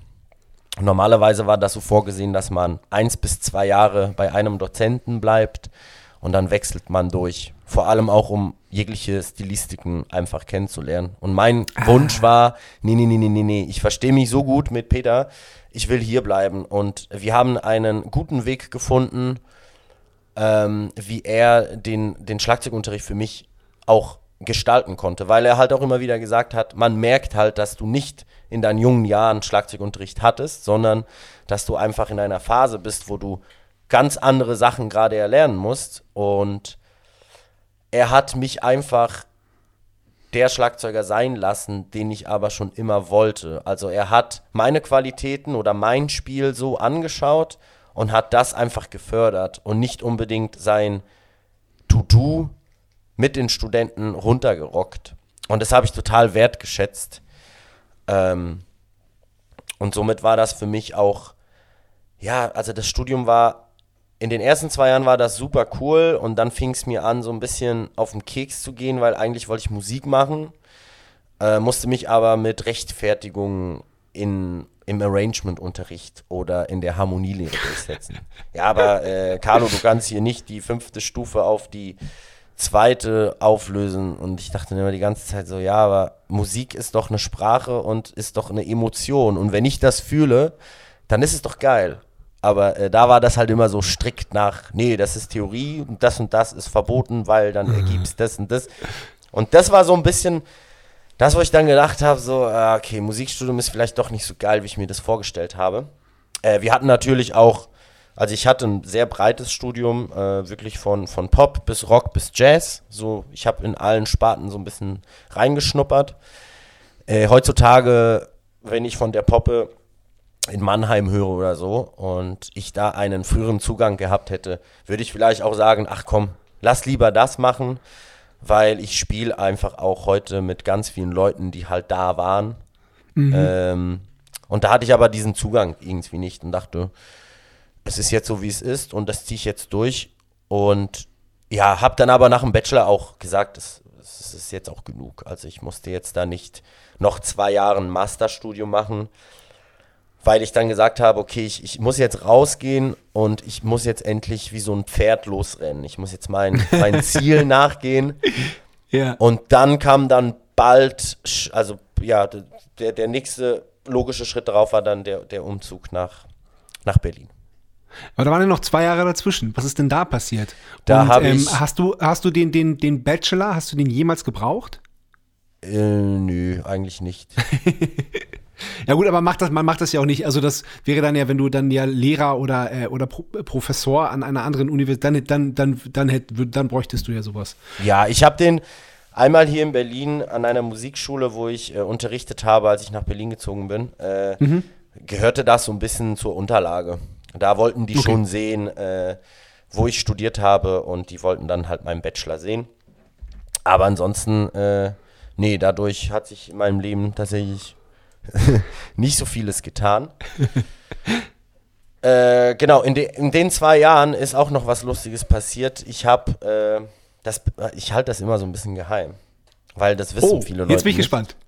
Ja. Ich, ich äh, tätowiere auch nebenbei. Ah, ach so, genau, weil wenn man dich bei Google ein, äh, eingibt, dann ist die, das dritte oder das vierte Ergebnis ist äh, Tattoo tatsächlich. Das muss ich sofort Also so rausnehmen. wenige, so wenige können es nicht wissen.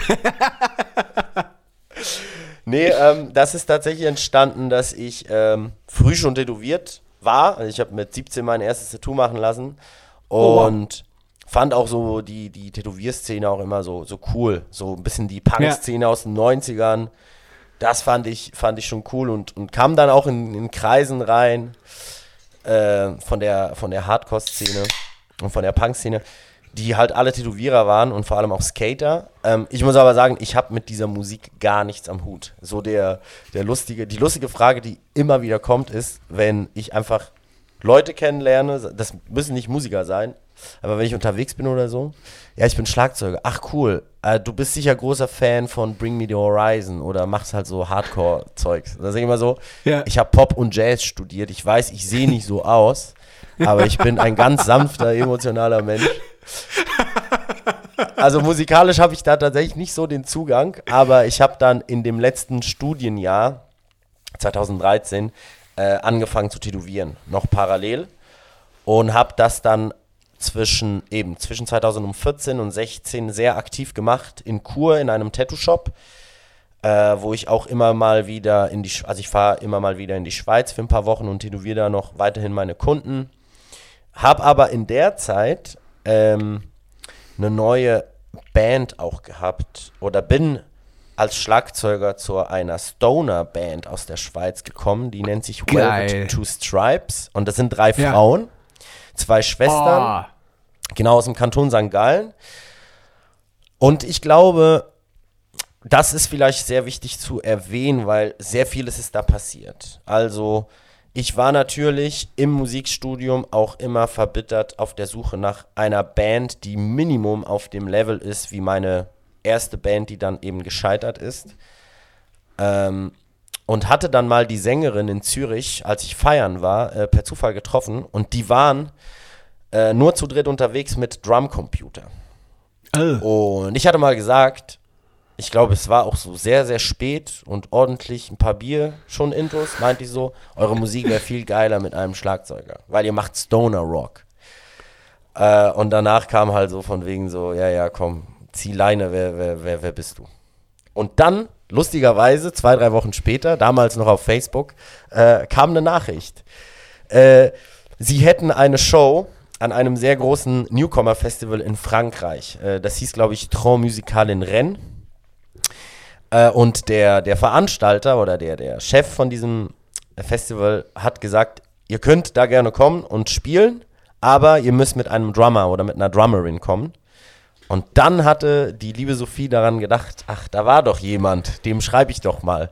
Und so bin ich dann tatsächlich bei, bei den Velvet Two Stripes reingerutscht und habe aktiv von 2014 bis 2016 eigentlich sehr viel da gespielt. Und auch als ich dann nach Berlin gezogen bin, habe ich, glaube ich, noch 2017 bis vielleicht Mitte 2018 noch einzelne Shows gemacht, dass ich aus, aus Berlin dann immer in die Schweiz geflogen bin oder wenn sie hier in Deutschland gespielt haben.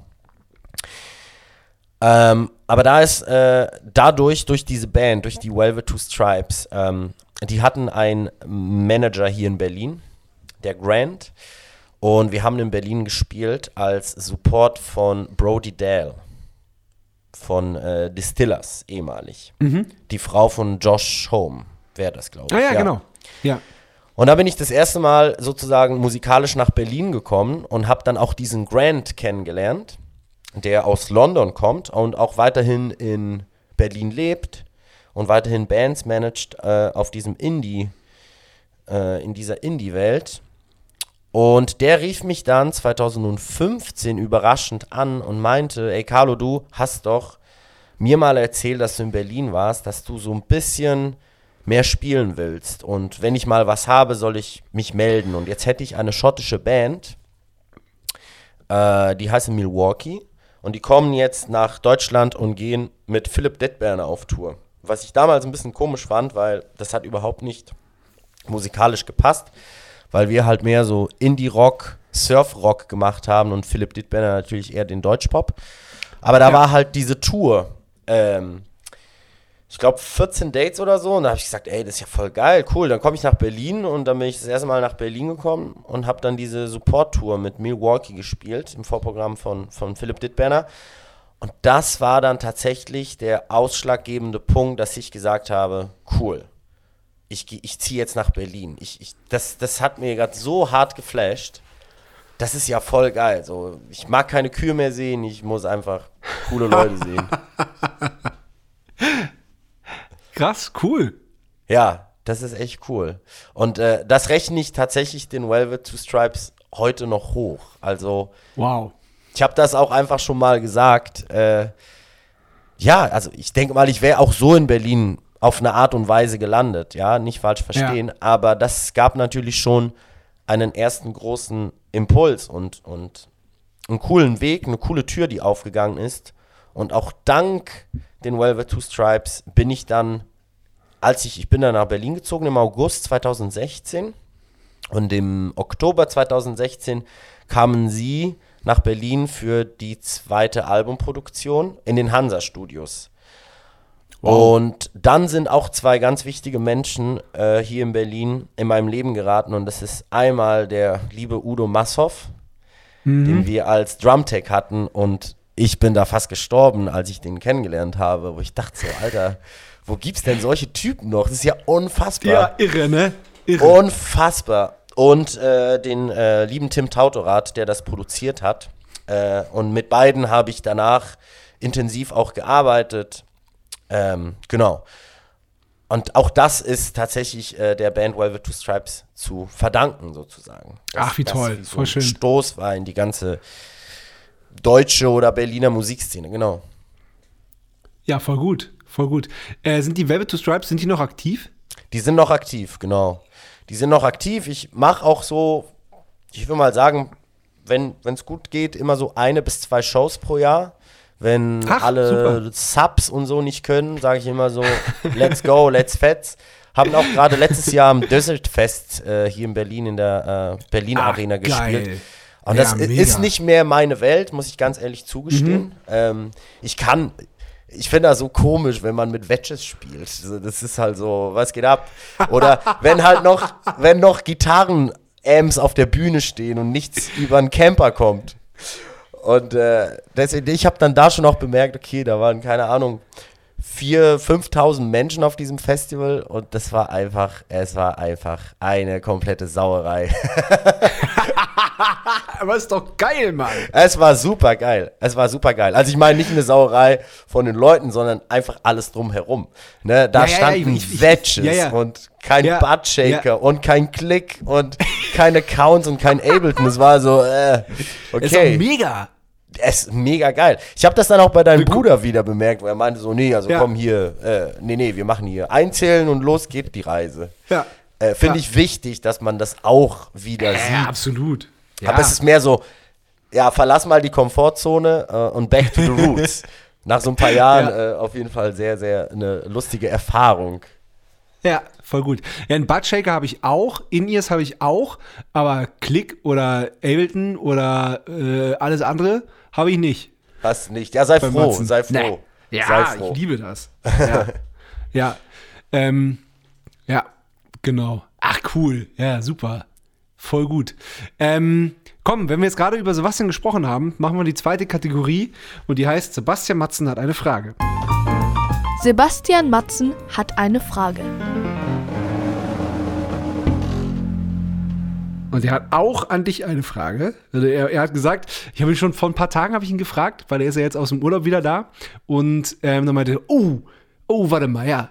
Für Carlo muss ich mir, muss ich mir eine Frage, muss ich mir eine gute Frage überlegen. Warum er so blöd ist zum Beispiel.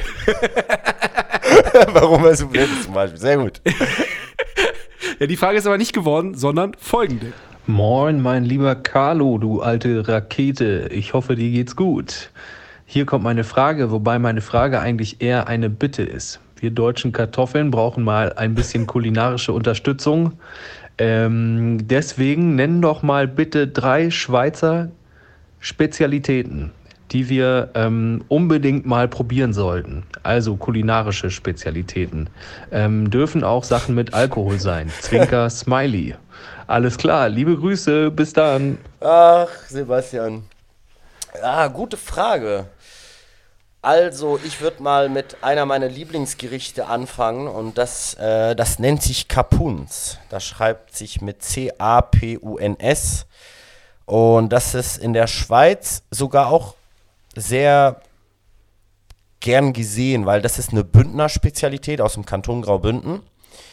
Ähm, und das ist eine Teigfüllung und in dieser Teigfüllung kann man kleine Landjägerstückchen reinmachen oder so ein bisschen Salami oder so ein bisschen Speck. Dann wird das in Mangoldblättern umwickelt, in einer Brühe aufgekocht und in den Ofen geschoben. Und dann am Schluss mit Käse überbacken. Und die Capuns sind sehr begehrt. Also man kann in jedem Restaurant im Graubünden reingehen und Capuns bestellen. Und das machen Und auch jeder macht's ein Leute bisschen aus der anders wahrscheinlich. Jede, ja, die besten kommen natürlich aus der Küche von Oma und von, von Mama. Natürlich. Natürlich ist das so. Ähm, ja, das ist auf jeden Fall mal eine Reise wert. Oder einfach mal, wenn man durch die Schweiz fährt oder da Urlaub macht, sollte man sich darum kümmern, dass man an Capuns kommt. Sehr, Geil. sehr, Ich- sehr, sehr lecker. Ich habe es noch nie gehört tatsächlich. Also ich, ich, ich habe dann natürlich sofort, also ganz eklig klischeemäßig an, an Käsefondue äh, oder, äh, oder das, äh, das Züricher Geschnetzelte äh, äh, gedacht oder so. Aber das, das, das kennt man ja eh und Sebastian hat das, glaube ich, auch nicht gemeint.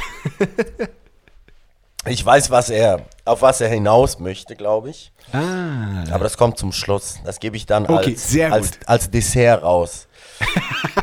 Sehr gut. Naja, als Schweizer muss man ja schon fast sagen, dann müssen wir irgendwie weitergehen mit Raclette oder Fondue. Bei mir ist es einfach so, dass ich, das ist lustig, ja, ich esse keinen Käse. Ich mag auch keinen Käse. Aber, Das ist wirklich lustig. ja, das ist komisch. Aber geschmolzenen Käse kann ich essen. Also, Raclette finde ich ganz okay.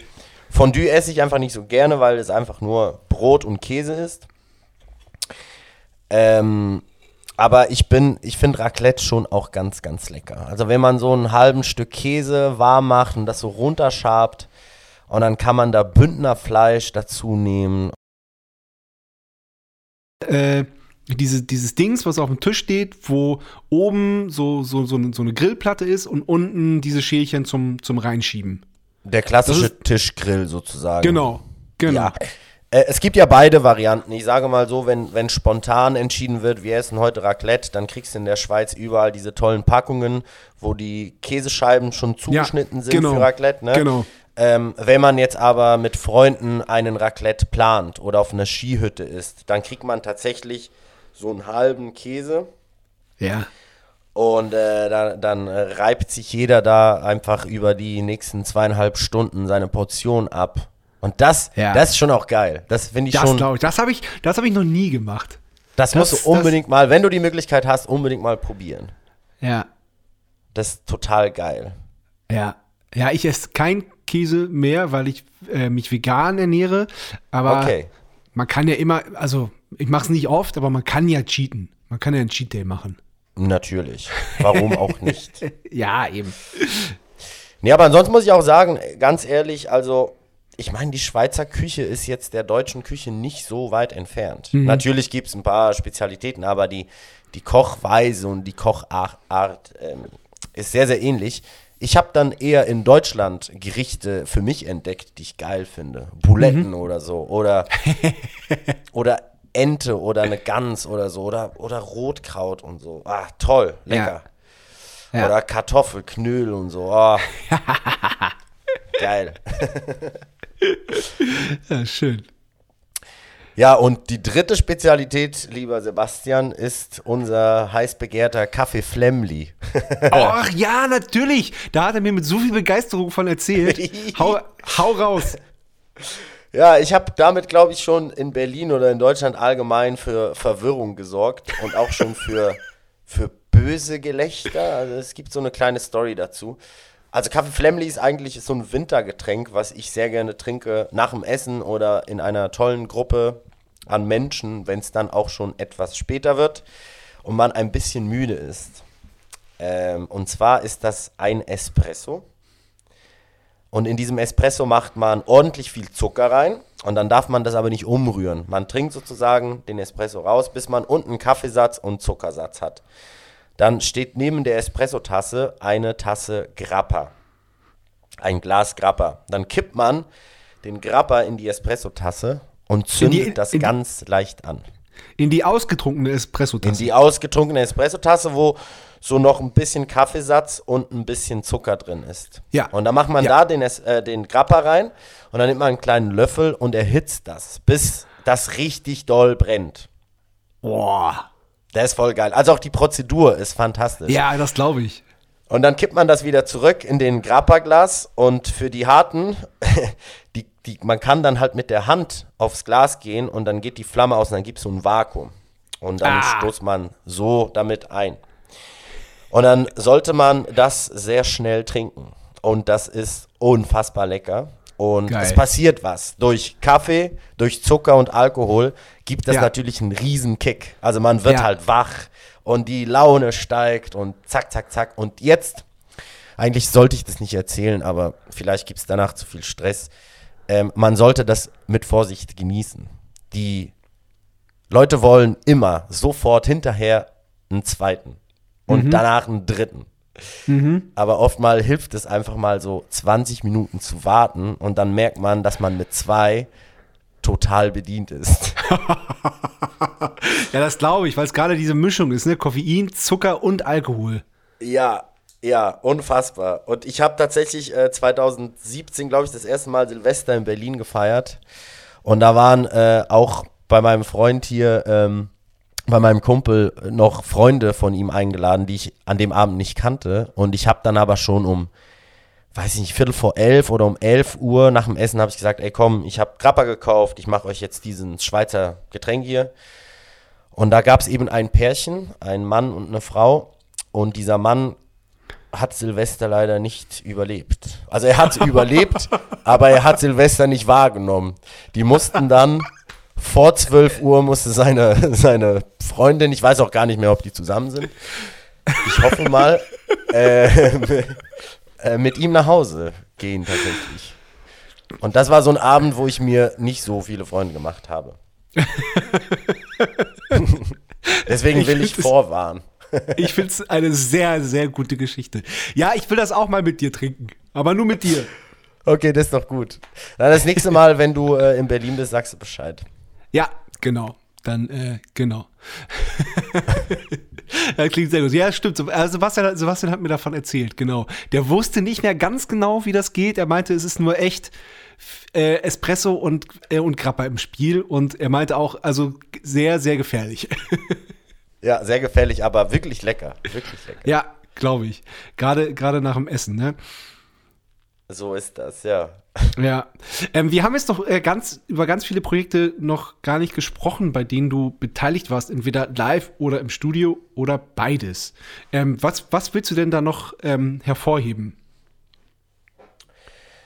Also meine große, mein großes Projekt, äh, was ich in Berlin angenommen habe, ähm, äh, das war Phil Buriva. Da war ich ähm, im Studio für das erste Album. Da habe ich, glaube ich, sechs oder fünf Songs eingetrommelt und bin kurze Zeit darauf, ich glaube Studio oder so war im September und kurze Zeit darauf bin ich mit Phil Riva als Support von Milky Chance auf Europatour gefahren. Ah, wow. Und das krass. war so der erste große, ja, kleine Traum, der so in Erfüllung geht, wo ich gesagt habe, so, okay, cool, Europatour und geile Hallen und coole Leute und mal so ein bisschen professionell unterwegs sein, wo ich dann auch den lieben Fizi kennengelernt habe und, und den Schmiddel und so. Und es war einfach eine ganz, ganz, ganz äh, schöne Zeit mit denen auf Tour. Und das hat sich danach dann so ein bisschen auseinandergelebt, weil der Drummer, der da immer wieder war, äh, hatte da einfach eine Pause genommen und ist dann später wieder äh, zu Filburiva zurückgekehrt. Und ein Projekt, was ich auch schon lange äh, oder von Anfang an mit dabei bin, ist die Band Clan, die zwei Brüder aus Leipzig, die aber mittlerweile in Berlin sind und auch schon ihr drittes Album eben vor zwei Wochen oder vor einer Woche veröffentlicht haben.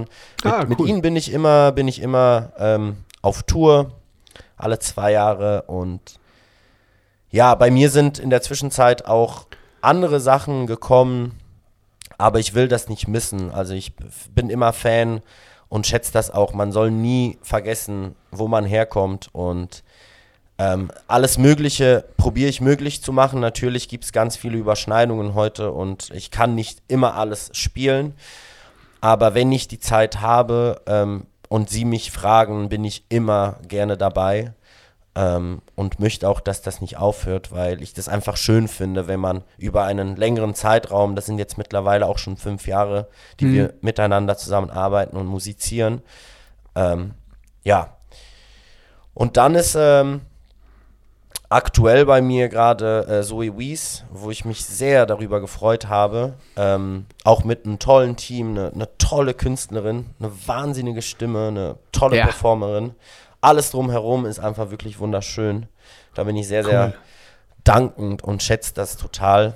Äh, da mache ich auch äh, 1986, der Newcomer mit der, der Mann mit der Maske, der äh, mit seinem Hit äh, letztes Jahr das erste Mal live gespielt hat. Das war auch eine unfassbar schöne Reise und ist sie auch weiterhin. Haben äh, unsere erste große Tour dieses Jahr im Oktober.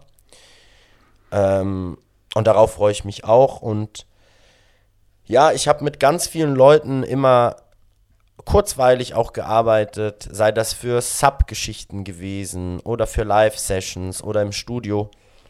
Und das sind so aktuell die, die, die Projekte, die ich mache. Ähm, ja, von, von Lotte, da habe ich den lieben Kani letztes Jahr äh, einmal gesubbt die erste Show, die Kani sich hat sa- sammeln lassen müssen, als er Wirklich? Corona hatte. Ja. Ach, scheiße. Und das war meine persönlichste, wahnsinnigste Show ever. Wirklich? Dazu kann ich, ja, ja, dazu kann ich vielleicht kurz erzählen. Ich war, ich war äh, in Bern auf dem Gurten-Festival. Das war auch so ein kleiner Traum von mir, da mal äh, spielen zu können mit, äh, mit einer Künstlerin namens Ilira. Auch eine Schweizer Künstlerin, die aber in Berlin, mittlerweile in London lebt.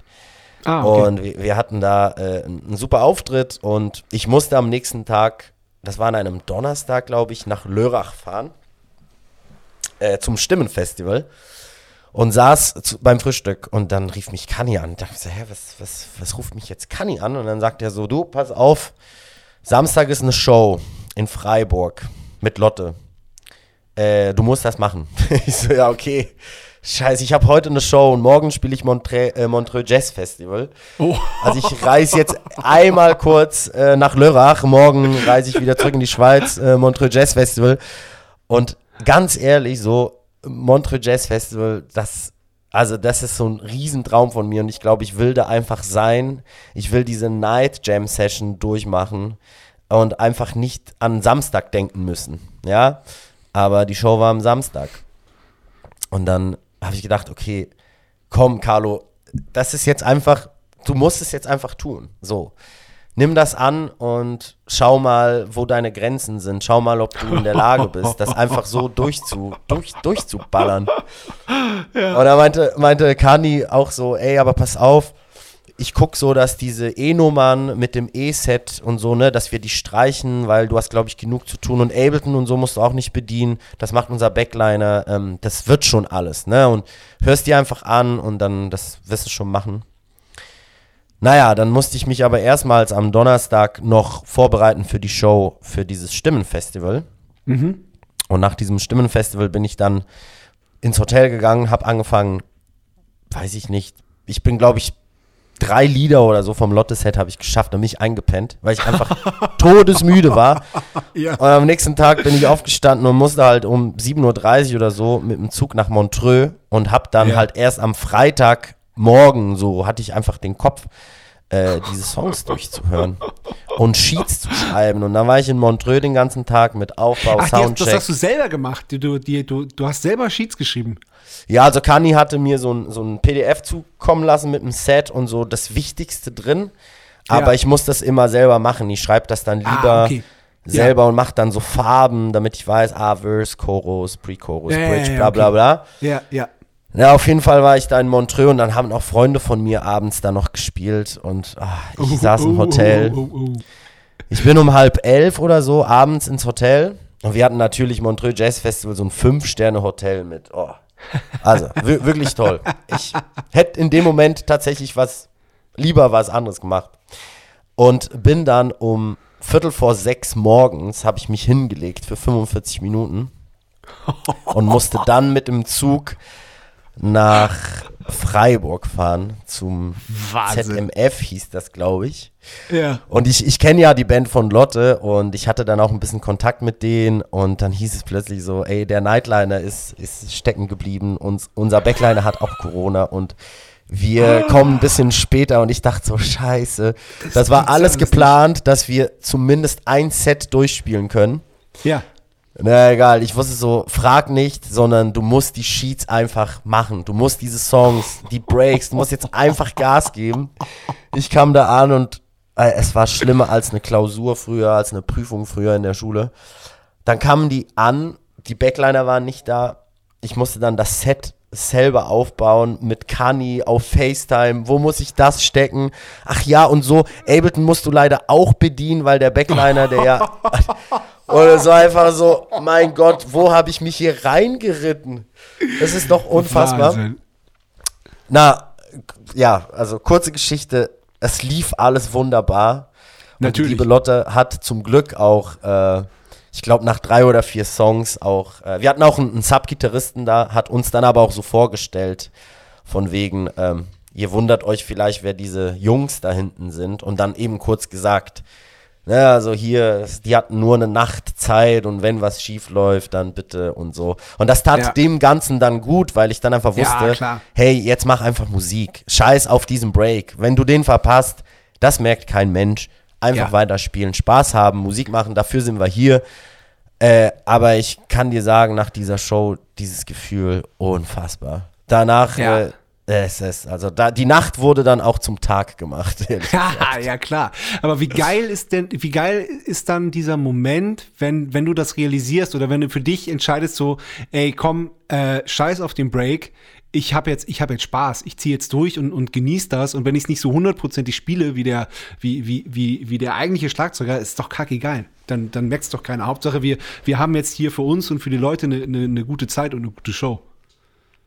Hey, total. Und auch, auch die Jungs von der Band ähm, waren da aber auch so, dass die mir ein total gutes Gefühl gegeben haben. Äh, und das hilft, das hilft natürlich, ne? Wenn Ja. da dann jemand Ja. hinterm Keyboardständer so hochguckt, so, weißt du schon, da hast du ne, auf dir drei untersten Break verpasst. Dann verunsichert dich das ja natürlich, ne? Und deswegen, das war einfach, ich habe einfach rausgeschaut hinter dieser Plexiglasscheibe und ich habe einfach gesehen, alle hatten Spaß. Dann habe ich gedacht, ey komm, du hast hier nichts zu verlieren, äh, bring das Ding nach Hause. Und äh, ja, äh, das war auf jeden Fall einer der krassesten Erfahrungen, die ich ähm, in den paar Jahren, die ich jetzt äh, unterwegs bin, äh, gemacht habe tatsächlich. Ja, krass. Ja, ich meine, das, ähm, das geht ja auch nur äh, wegen Corona. Weil normalerweise äh, äh, hätte man gesagt, ja, es, so viele Leute fallen aus, tut uns leid, müssen wir absagen. Aber du, durch Corona hat, hat, hat man einfach gesagt, so, ja, ist halt so, wir machen das Beste draus. Also wir haben, wir haben auch äh, Konzerte ohne Lisa gespielt, wir haben ein Konzert ohne Johannes gespielt und den dritten Bruder der Gitarre, was nicht möglich gewesen wäre vor Corona. Da hätten wir einfach gesagt, so ja, tut uns leid, können wir nicht spielen. Und so haben wir gesagt, so komm, wir sind Headliner auf, auf, einem, auf einem kleineren Festival und wenn wir da nicht hinfahren, dann ist das für alle scheiße. Und äh, pass auf, wir- wir, wir machen das, ähm, es ist jetzt so, wir kommunizieren das so und machen alle das Beste draus. Ja, definitiv. Ich meine, das gab es ja, eine Zeit lang war das ja auch normal. Also das hörte man ja aus allen Ecken und so. Und hey, vorbei ist es ja noch nicht, ne? Aber zumindest ist da jetzt Land in Sicht, ähm, weil für mich ist Corona auf jeden Fall ein Thema, ja, da spreche ich einfach auch nicht gerne darüber, weil das einfach super viel passiert bei mir.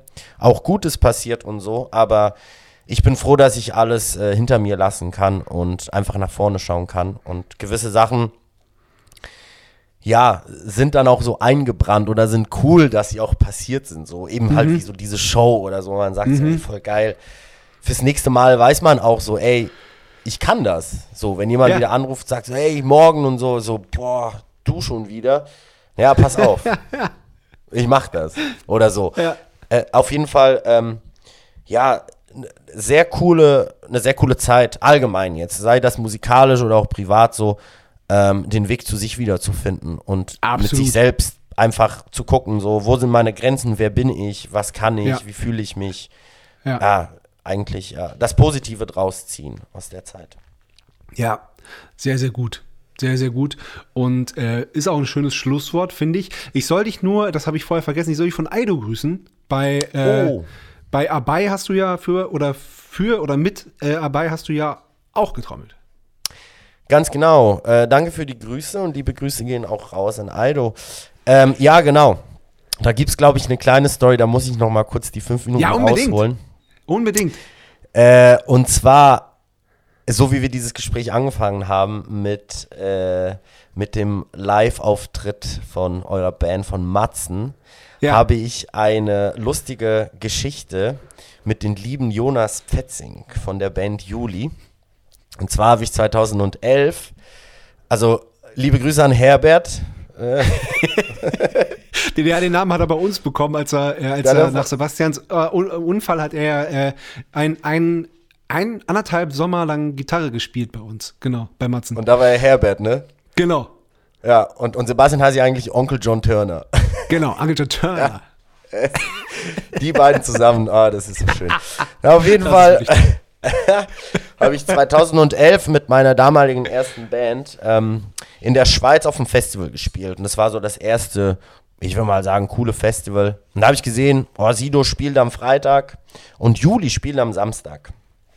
Naja, waren wir auf diesem Festival, haben das gespielt. Da waren viel weniger, viel weniger Leute da als das, was wir erwartet hatten. Und davon gibt es tatsächlich noch YouTube-Aufnahmen. Und ich bin dann mit dieser Band Milwaukee 2017 gebeten worden, in Neukölln in ein Tonstudio einzufahren. Und bin dann da rein äh, und habe mein Set aufgebaut im Aufnahmeraum und sah Backline überall verteilt und dachte mir so, hä, Moment mal, diese Backline, die kenne ich doch, aber woher? Irgendetwas ist ein bisschen komisch. Und dann habe ich gesehen, Ja. diese Amps und so. Und dann habe ich halt dieses YouTube-Video aufgemacht und das kurz abgeglichen und bin dann raus zu Jonas. Ich, ich wusste nur, er heißt Jonas, aber ich wusste nicht, dass er mit Juli was am Hut hat und meinte so, ey, pass mal auf, hä, das hier, habt ihr da gespielt? Und er war nur so, oh Gott, ja, dieses Festival, ah ja, das war schrecklich und da sind so viele Sachen passiert und ja, aber trotzdem egal. Und die so, ja, ich hab da auch gespielt mit meiner ersten Band und ich fand das mega lustig und jetzt sind wir hier. Und das Geile ist, ich, ich wohne jetzt einfach in, in Jonas Wohnung. Nein! In seiner ehemaligen geil. Wohnung. Ja, genau. Und, und da war dein die mit Bruder der ja auch. Ja, genau. Ja, da, da habe ich mal gepennt bei ihm. Da, da habe ich auch ein Tage gewohnt. Auf, schön auf dem Sofa. Es Ja, ist so lustig. lustig, weil ich immer wieder Leute treffe aus der Musikszene, die halt sagen, Ja. ach, diese Wohnung kennen wir, da haben wir auch schon gepennt und konnten Ja, nicht mehr klar. nach Hause, weil ne, Nebel war überall und so. und Aido, Ja, Aido ja auch. Ei, ei, und, ei. und diese Wohnung. Hier gibt es einen geilen Rotweinflecken in Mitte des Wohnzimmers. Ähm, der ist, glaube ich, schon sehr lange da. Der ist Und nicht ich von mir. Nee, aber ich probiere noch rauszufinden, wer den, den gemacht hat. Genau, genau, weil bei Abai, das ist ja Aido und, äh, und Jonas vor allem, die beiden. Ganz genau, ja, um, Genau. um diese Geschichte kurz zu Ende zu bringen. Ähm, ja, eben, Jonas ist ein sehr guter Freund von mir geworden. Ja. Ähm, und mit ihm habe ich dann jetzt auch ein paar Mal gearbeitet, äh, als er mich eben anrief und meinte, ey, wir haben hier mit Abai eine Nummer, komm mal rum, spiel mal ein. Und dann ähm, hat Aido 2019, glaube ich, oder 18, weiß ich nicht mehr so ganz genau, äh, mit seiner Band Can wollte er wieder eine Platte machen und dann hat er mich da angerufen und meinte, wir gehen jetzt einfach sieben Tage ins Studio und schreiben einfach alles sofort und zocken alles live ein. Und da habe ich Bock, dass du das machst. Ähm, und das ist geil geworden. Wir haben neun Songs gemacht in sieben Tagen bei Jonas. Ähm, ja, leider ist die Platte, steht glaube ich noch irgendwo in, im Kühlschrank oder so. Vielleicht kommt das Och, irgendwann mal raus. Ja, Äh, super geil, tatsächlich. Ich höre hör mir sie gerne, gerne immer mal wieder an. cool. Und somit kam auch die, äh, genau, die, die, die Verbindung dann zu, zu Aido und, und zu Jonas. Und das wollte ich einmal so kurz als Puzzleteil zusammenstellen. Äh, das war für mich ein sehr emotionaler Moment bei Inas Nacht, äh, weil ich Jonas und Sebastian an dem Abend zur Seite genommen habe und diese emotionale Geschichte aus meiner Sicht einmal kurz in die Runde geworfen habe, wie schön und interessant und spannend das Leben sein kann, äh, wenn sich diese Wege kreuzen. Und ich hätte einfach nur gelacht, wenn jemand gekommen wäre, äh, als Juli auf dem Weg zum Nightliner war nach diesem Festival und jemand hätte gesagt, hier, pass mal auf, das hier, mit dem wirst du noch arbeiten. Noch nicht jetzt, aber dann bald, so in ein paar Jahren. Und du wirst auch in seiner Wohnung wohnen. Das ist auf gar keinen Fall. Geh weg. aber ja, äh, unfassbar schöne äh, Geschichte, die ich einfach sehr, sehr hoch halte. Ja, voll schön. Voll gut. Und um das Puzzle noch ein bisschen noch mehr zu vervollständigen, äh, spiele ich ja mit Aido jetzt auch in der Band. Ah ja, stimmt, das habe ich gesehen. genau, ja, genau. Ach, das ist ja auch geil. Sein, äh, wie heißt die Band nochmal? Musa da. Ach, stimmt. Und ihr kommt Ja. nach Berlin jetzt, ne? Wir kommen nach Berlin im Mai, genau. Sehr gut. Ja, dann muss ich auf jeden Fall. Das wäre ja dann der Zeitpunkt, wo wir, ähm, wo du hoffentlich wieder äh, Alkohol trinkst und dann können wir endlich im Ich glaube, ich glaube, die Tour schaffe ich nicht ohne Alkohol. das war so auszudrücken. Ja, okay, kann ich nachvollziehen. ah, ist ja voll geil, stimmt. Ja, ach, Aldo. voll gut. Ja, und dann, äh, und dann wird es aber auch wirklich Zeit, dass wir uns dann noch kennenlernen mal. In echt. Ja. In echt, vor allem mal in echt. Ja, ja, unbedingt. genau. Ja, cool. Ey, aber Carlo, vielen Dank. Hat mir großen Spaß gemacht. War, war ein Ebenso. tolles Gespräch. Vielen herzlichen Dank für die Einladung. Äh, es war sehr, sehr Wurde schön. Zeit. Wurde Zeit. Also dann, vielen Dank und bis bald. Bis bald. Tschüss. Das war Ähm, dann habe ich hier noch gesehen, was ich ganz interessant finde, äh, auf deiner Liste steht, ach, das ist doch totaler Quatsch. Wir haben schon die Aufnahme beendet. Wir sind der, ich bin der, wir sind der gläserne Podcast und du hast gesagt, du hast noch eine Gotthard-Geschichte und da habe ich gesagt so, ey komm, lass uns das noch aufnehmen, das will ich hören. Ja. Ja, erstaunlicherweise ähm, bekam ich einen Anruf. Das muss, glaube ich, so im 2019 gewesen sein. So vielleicht September. Da rief mich eine unbekannte Nummer an. Management von Gotthard. Die haben aber Hochdeutsch gesprochen. Die sitzen, glaube ich, nähe Stuttgart oder Bochum, bin ich mir nicht mehr ganz so sicher. Und dann ging es darum. ist, ist nochmal um, um, um äh, Gotthard ist Schweizer Band, ne? Ja, genau, die alteingesessenen, die Schweizer Gotthard- Mittelband. Rock, Ja. Rockband, Hardrock, Ja. Hardrockband. So wie die Ja, Scorpions von Deutschland. ich sag mal so, ich war natürlich auch schon mal auf einer Gotthard-Show, da war ich vielleicht elf oder so, wo mein Vater äh, mich mal mitgenommen hat. So. Und Geil. man kennt dann einfach auch Gotthard. Auf jeden Fall, äh, also in der Schweiz, äh, und auf jeden Fall äh, kam da dieser Anruf, wo die dann eben meinten, so ja, die suchen jetzt für eine bestimmte Zeit einen neuen Drummer. Und mein Name sei in der Schweiz bei jeglichen Kontakten gefallen und ja, sie würden sich das jetzt gerne mal mit mir, ja, einfach mal gucken, wie das so, wie das so ist, wie, wie meine Lage ist. Und ich dachte mir so, ey, okay, da muss ich einmal kurz, äh, hab da natürlich äh, interessiert geantwortet, er meinte so, ich brauche, ja, ich muss mal drüber nachdenken.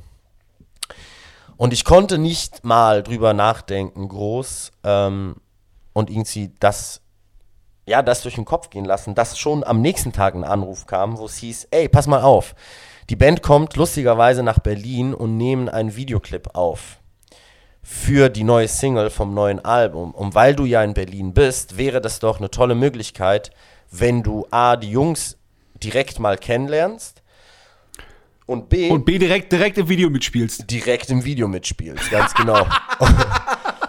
und ich dachte mir so, hey, okay, ich, bei mir steht gerade einfach nichts an.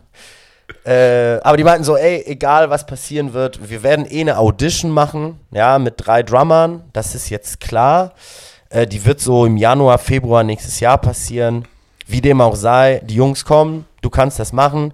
Wir haben am nächsten Tag noch ein Fotoshooting, dann schicken wir dich da gleich hin, dann machen wir gleich Fotos mit dir, egal was danach passiert. Und ich dachte mir so, ja, okay, ich kann nicht lange drüber nachdenken. Dann, ich mach das jetzt einfach und schau mal, wie das so ist.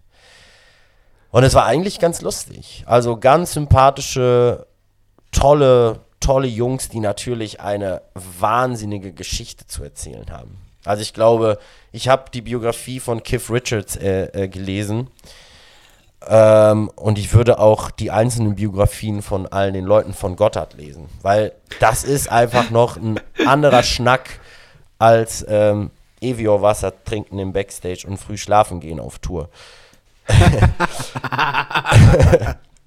und E-Zigaretten rauchen. Nee, und ähm, ja, so, so kam das dann, dass ich tatsächlich im, im, im Videoclip von, von Gotthard jetzt drin bin, von der neuen Single. Und da zwischen Feuer und asiatischen Melodien auf dem Podest da trommle. Und ich habe dann auch die Audition tatsächlich mitgemacht. Also ich bin dann an Weihnachten nach Hause und äh, bin dann im, im, in, in meiner alten Schule, da gibt es einen Proberaum und da, da sind noch meine, meine Drums von früher da drin. Äh, musste aber mittlerweile dann ähm, andere Drums organisieren und habe mich dann einen Monat darauf vorbereitet und bin dann Ach krass, wow. nach, nach Lugano, genau, nach Lugano im Kanton Tessin, äh, wo die stationiert sind mit Proberäumen und Studio, habe ich dann da eine Audition gespielt. Äh, ohne zu wissen, ob ich das überhaupt will. So, ich hatte da, da dazu nicht viele Gedanken gemacht. Aber ich habe das Mhm. Aber dann wenn du dich einen Monat darauf vorbereitet hast, also dann, also du hast ja zumindest mit dem Gedanken gespielt, dass das was wird. Absolut habe ich mit dem Gedanken gespielt, dass ich gerade aktuell das machen würde, weil es war auch nicht klar, für wie lange. Ich habe halt nur die Dates gesehen und war so, ja, okay, bei mir steht gerade aktuell nichts an. Also es sind noch keine Anfragen und wenn die Tour dann stattfindet, hey, dann ist es jetzt einfach mal so. Ich will da jetzt nicht zu viel reininterpretieren, was denken dann die Leute und bin ich danach abgestempelt als, ach, der hat bei Gotthard gespielt. Und das kam von überall, kamen Leute, die das Gefühl hatten, sie müssen mir was sagen. Und ich habe dann einfach gesagt, ich gucke erstmals, ob das überhaupt funktioniert. Ja. Und ich wusste aber zu dem Zeitpunkt auch nicht, wer da alles mit tut. Und Ja. man muss aber auch ehrlich sein, ich meine, ich war da 28, die mehr als das Doppelte von mir. Der Vibe hat zwar gestimmt und so, aber die Attitude hätte da einfach nicht so gepasst. Ich bin halt nicht der Ah, Rocker. okay. Ähm, und nach dieser Audition war dann auch alles cool. Ähm, aber ich habe dann danach im, im Telefonat mit dem Management auch gehört, wer da war. Und zwar Ja. äh, trommelt jetzt der, der ehemalige äh, Schlagzeuger von Krokus. Und das ist natürlich Ja. auch eine andere Hausnummer, der die, die Ja. Jungs einfach auch seit 30 Jahren kennt und der prügelt da auch die, die Trommeln so, wie man das in dem Business da machen muss. Aber es war, es war trotzdem eine witzige Erfahrung und ich glaube, für meinen Vater war das auf jeden Fall die Bestätigung, dass der Sohnemann was richtig Cooles macht. Es hat, Ich, ich hätte Ja. das noch gefragt, weil du gesagt hast, dass du mit deinem Vater auf dem Gotthard-Konzert warst, als du elf warst. Es ist- es ist auf jeden Fall so, dass das so vielleicht die Bestätigung war, erstmals, wo der sich gedacht hat, so. Also ich weiß auch, als ich ihn angerufen habe, der war da äh, totaler Euphorie und hat mich da motiviert und gemacht und getan. Und in meinem Hinterkopf war schon so, ja, ja, komm, lass mal machen so, wir, ich check das da mal so, ne? Also ist von meiner Seite noch nichts klar und von deren Seite auch nicht. Ja. Aber für ihn war das, glaube ich, so der Moment, wo er gesagt hat, so, der Carlo, der äh, hat, glaube ich, was Richtiges gemacht, dass er jetzt diese Chance bekommt, da, da mitzuwirken. cool. Ja, Ja, voll cool. Ja, schöne Geschichte. Vielen Dank, dass du, dass du die noch erzählt hast. Ähm, gerne. jetzt habe ich noch eine Frage. Ähm, Tätowierst du nur in der Schweiz? Ich tätowiere nicht nur in der Schweiz, aber hauptsächlich, weil ich trenne Tätowieren und Musik machen ähm, sehr klar. Strikt. Ich, Ja. ich brauche das für meinen Kopf. Das heißt, so wenn ich, äh, wenn die Festivalsaison stattfindet, dann bin ich durch und durch einfach Fokus im Sommer ist halt ähm, dann Schlagzeug spielen und, und Reisen und Tour und so Studioarbeit auch. Und manchmal gibt es so wie bei uns allen, ne, dass man so anderthalb Monate mal so ein bisschen so ein Loch hat. Und äh, dann tätowiere ich. Und äh, das mache ich dann ver verbunden mit ein bisschen Urlaub in der Schweiz. Ähm, aber macht es auch in Berlin tatsächlich. Also ich habe auch hier Okay. Kunden und auch Leute, die mir hier schreiben, die ich dann so legen kann. Ganz genau. Ja, weil ich habe ja auch Tattoos und äh, also frag deswegen halt. Ja, sehr gut. Sehr gut. ja, das wäre doch geil. Aber- ich, Aber äh, das können wir ja mal bei, bei einem beim Flemly Café Ich wollte besprechen. gerade sagen, vielleicht beim Bier, aber wenn du schon Flemly ansteuerst, dann kommst du danach vielleicht direkt mit einer Tätowierung raus. So wollte ich das hören. Ey, dann no, nochmal richtig tschüss, vielen Dank, es hat großen Spaß gemacht. Ich habe zu Bis danken, bald. hat super viel Spaß gemacht. Tschüss. Das war Bum Zack. Bis zum nächsten Mal.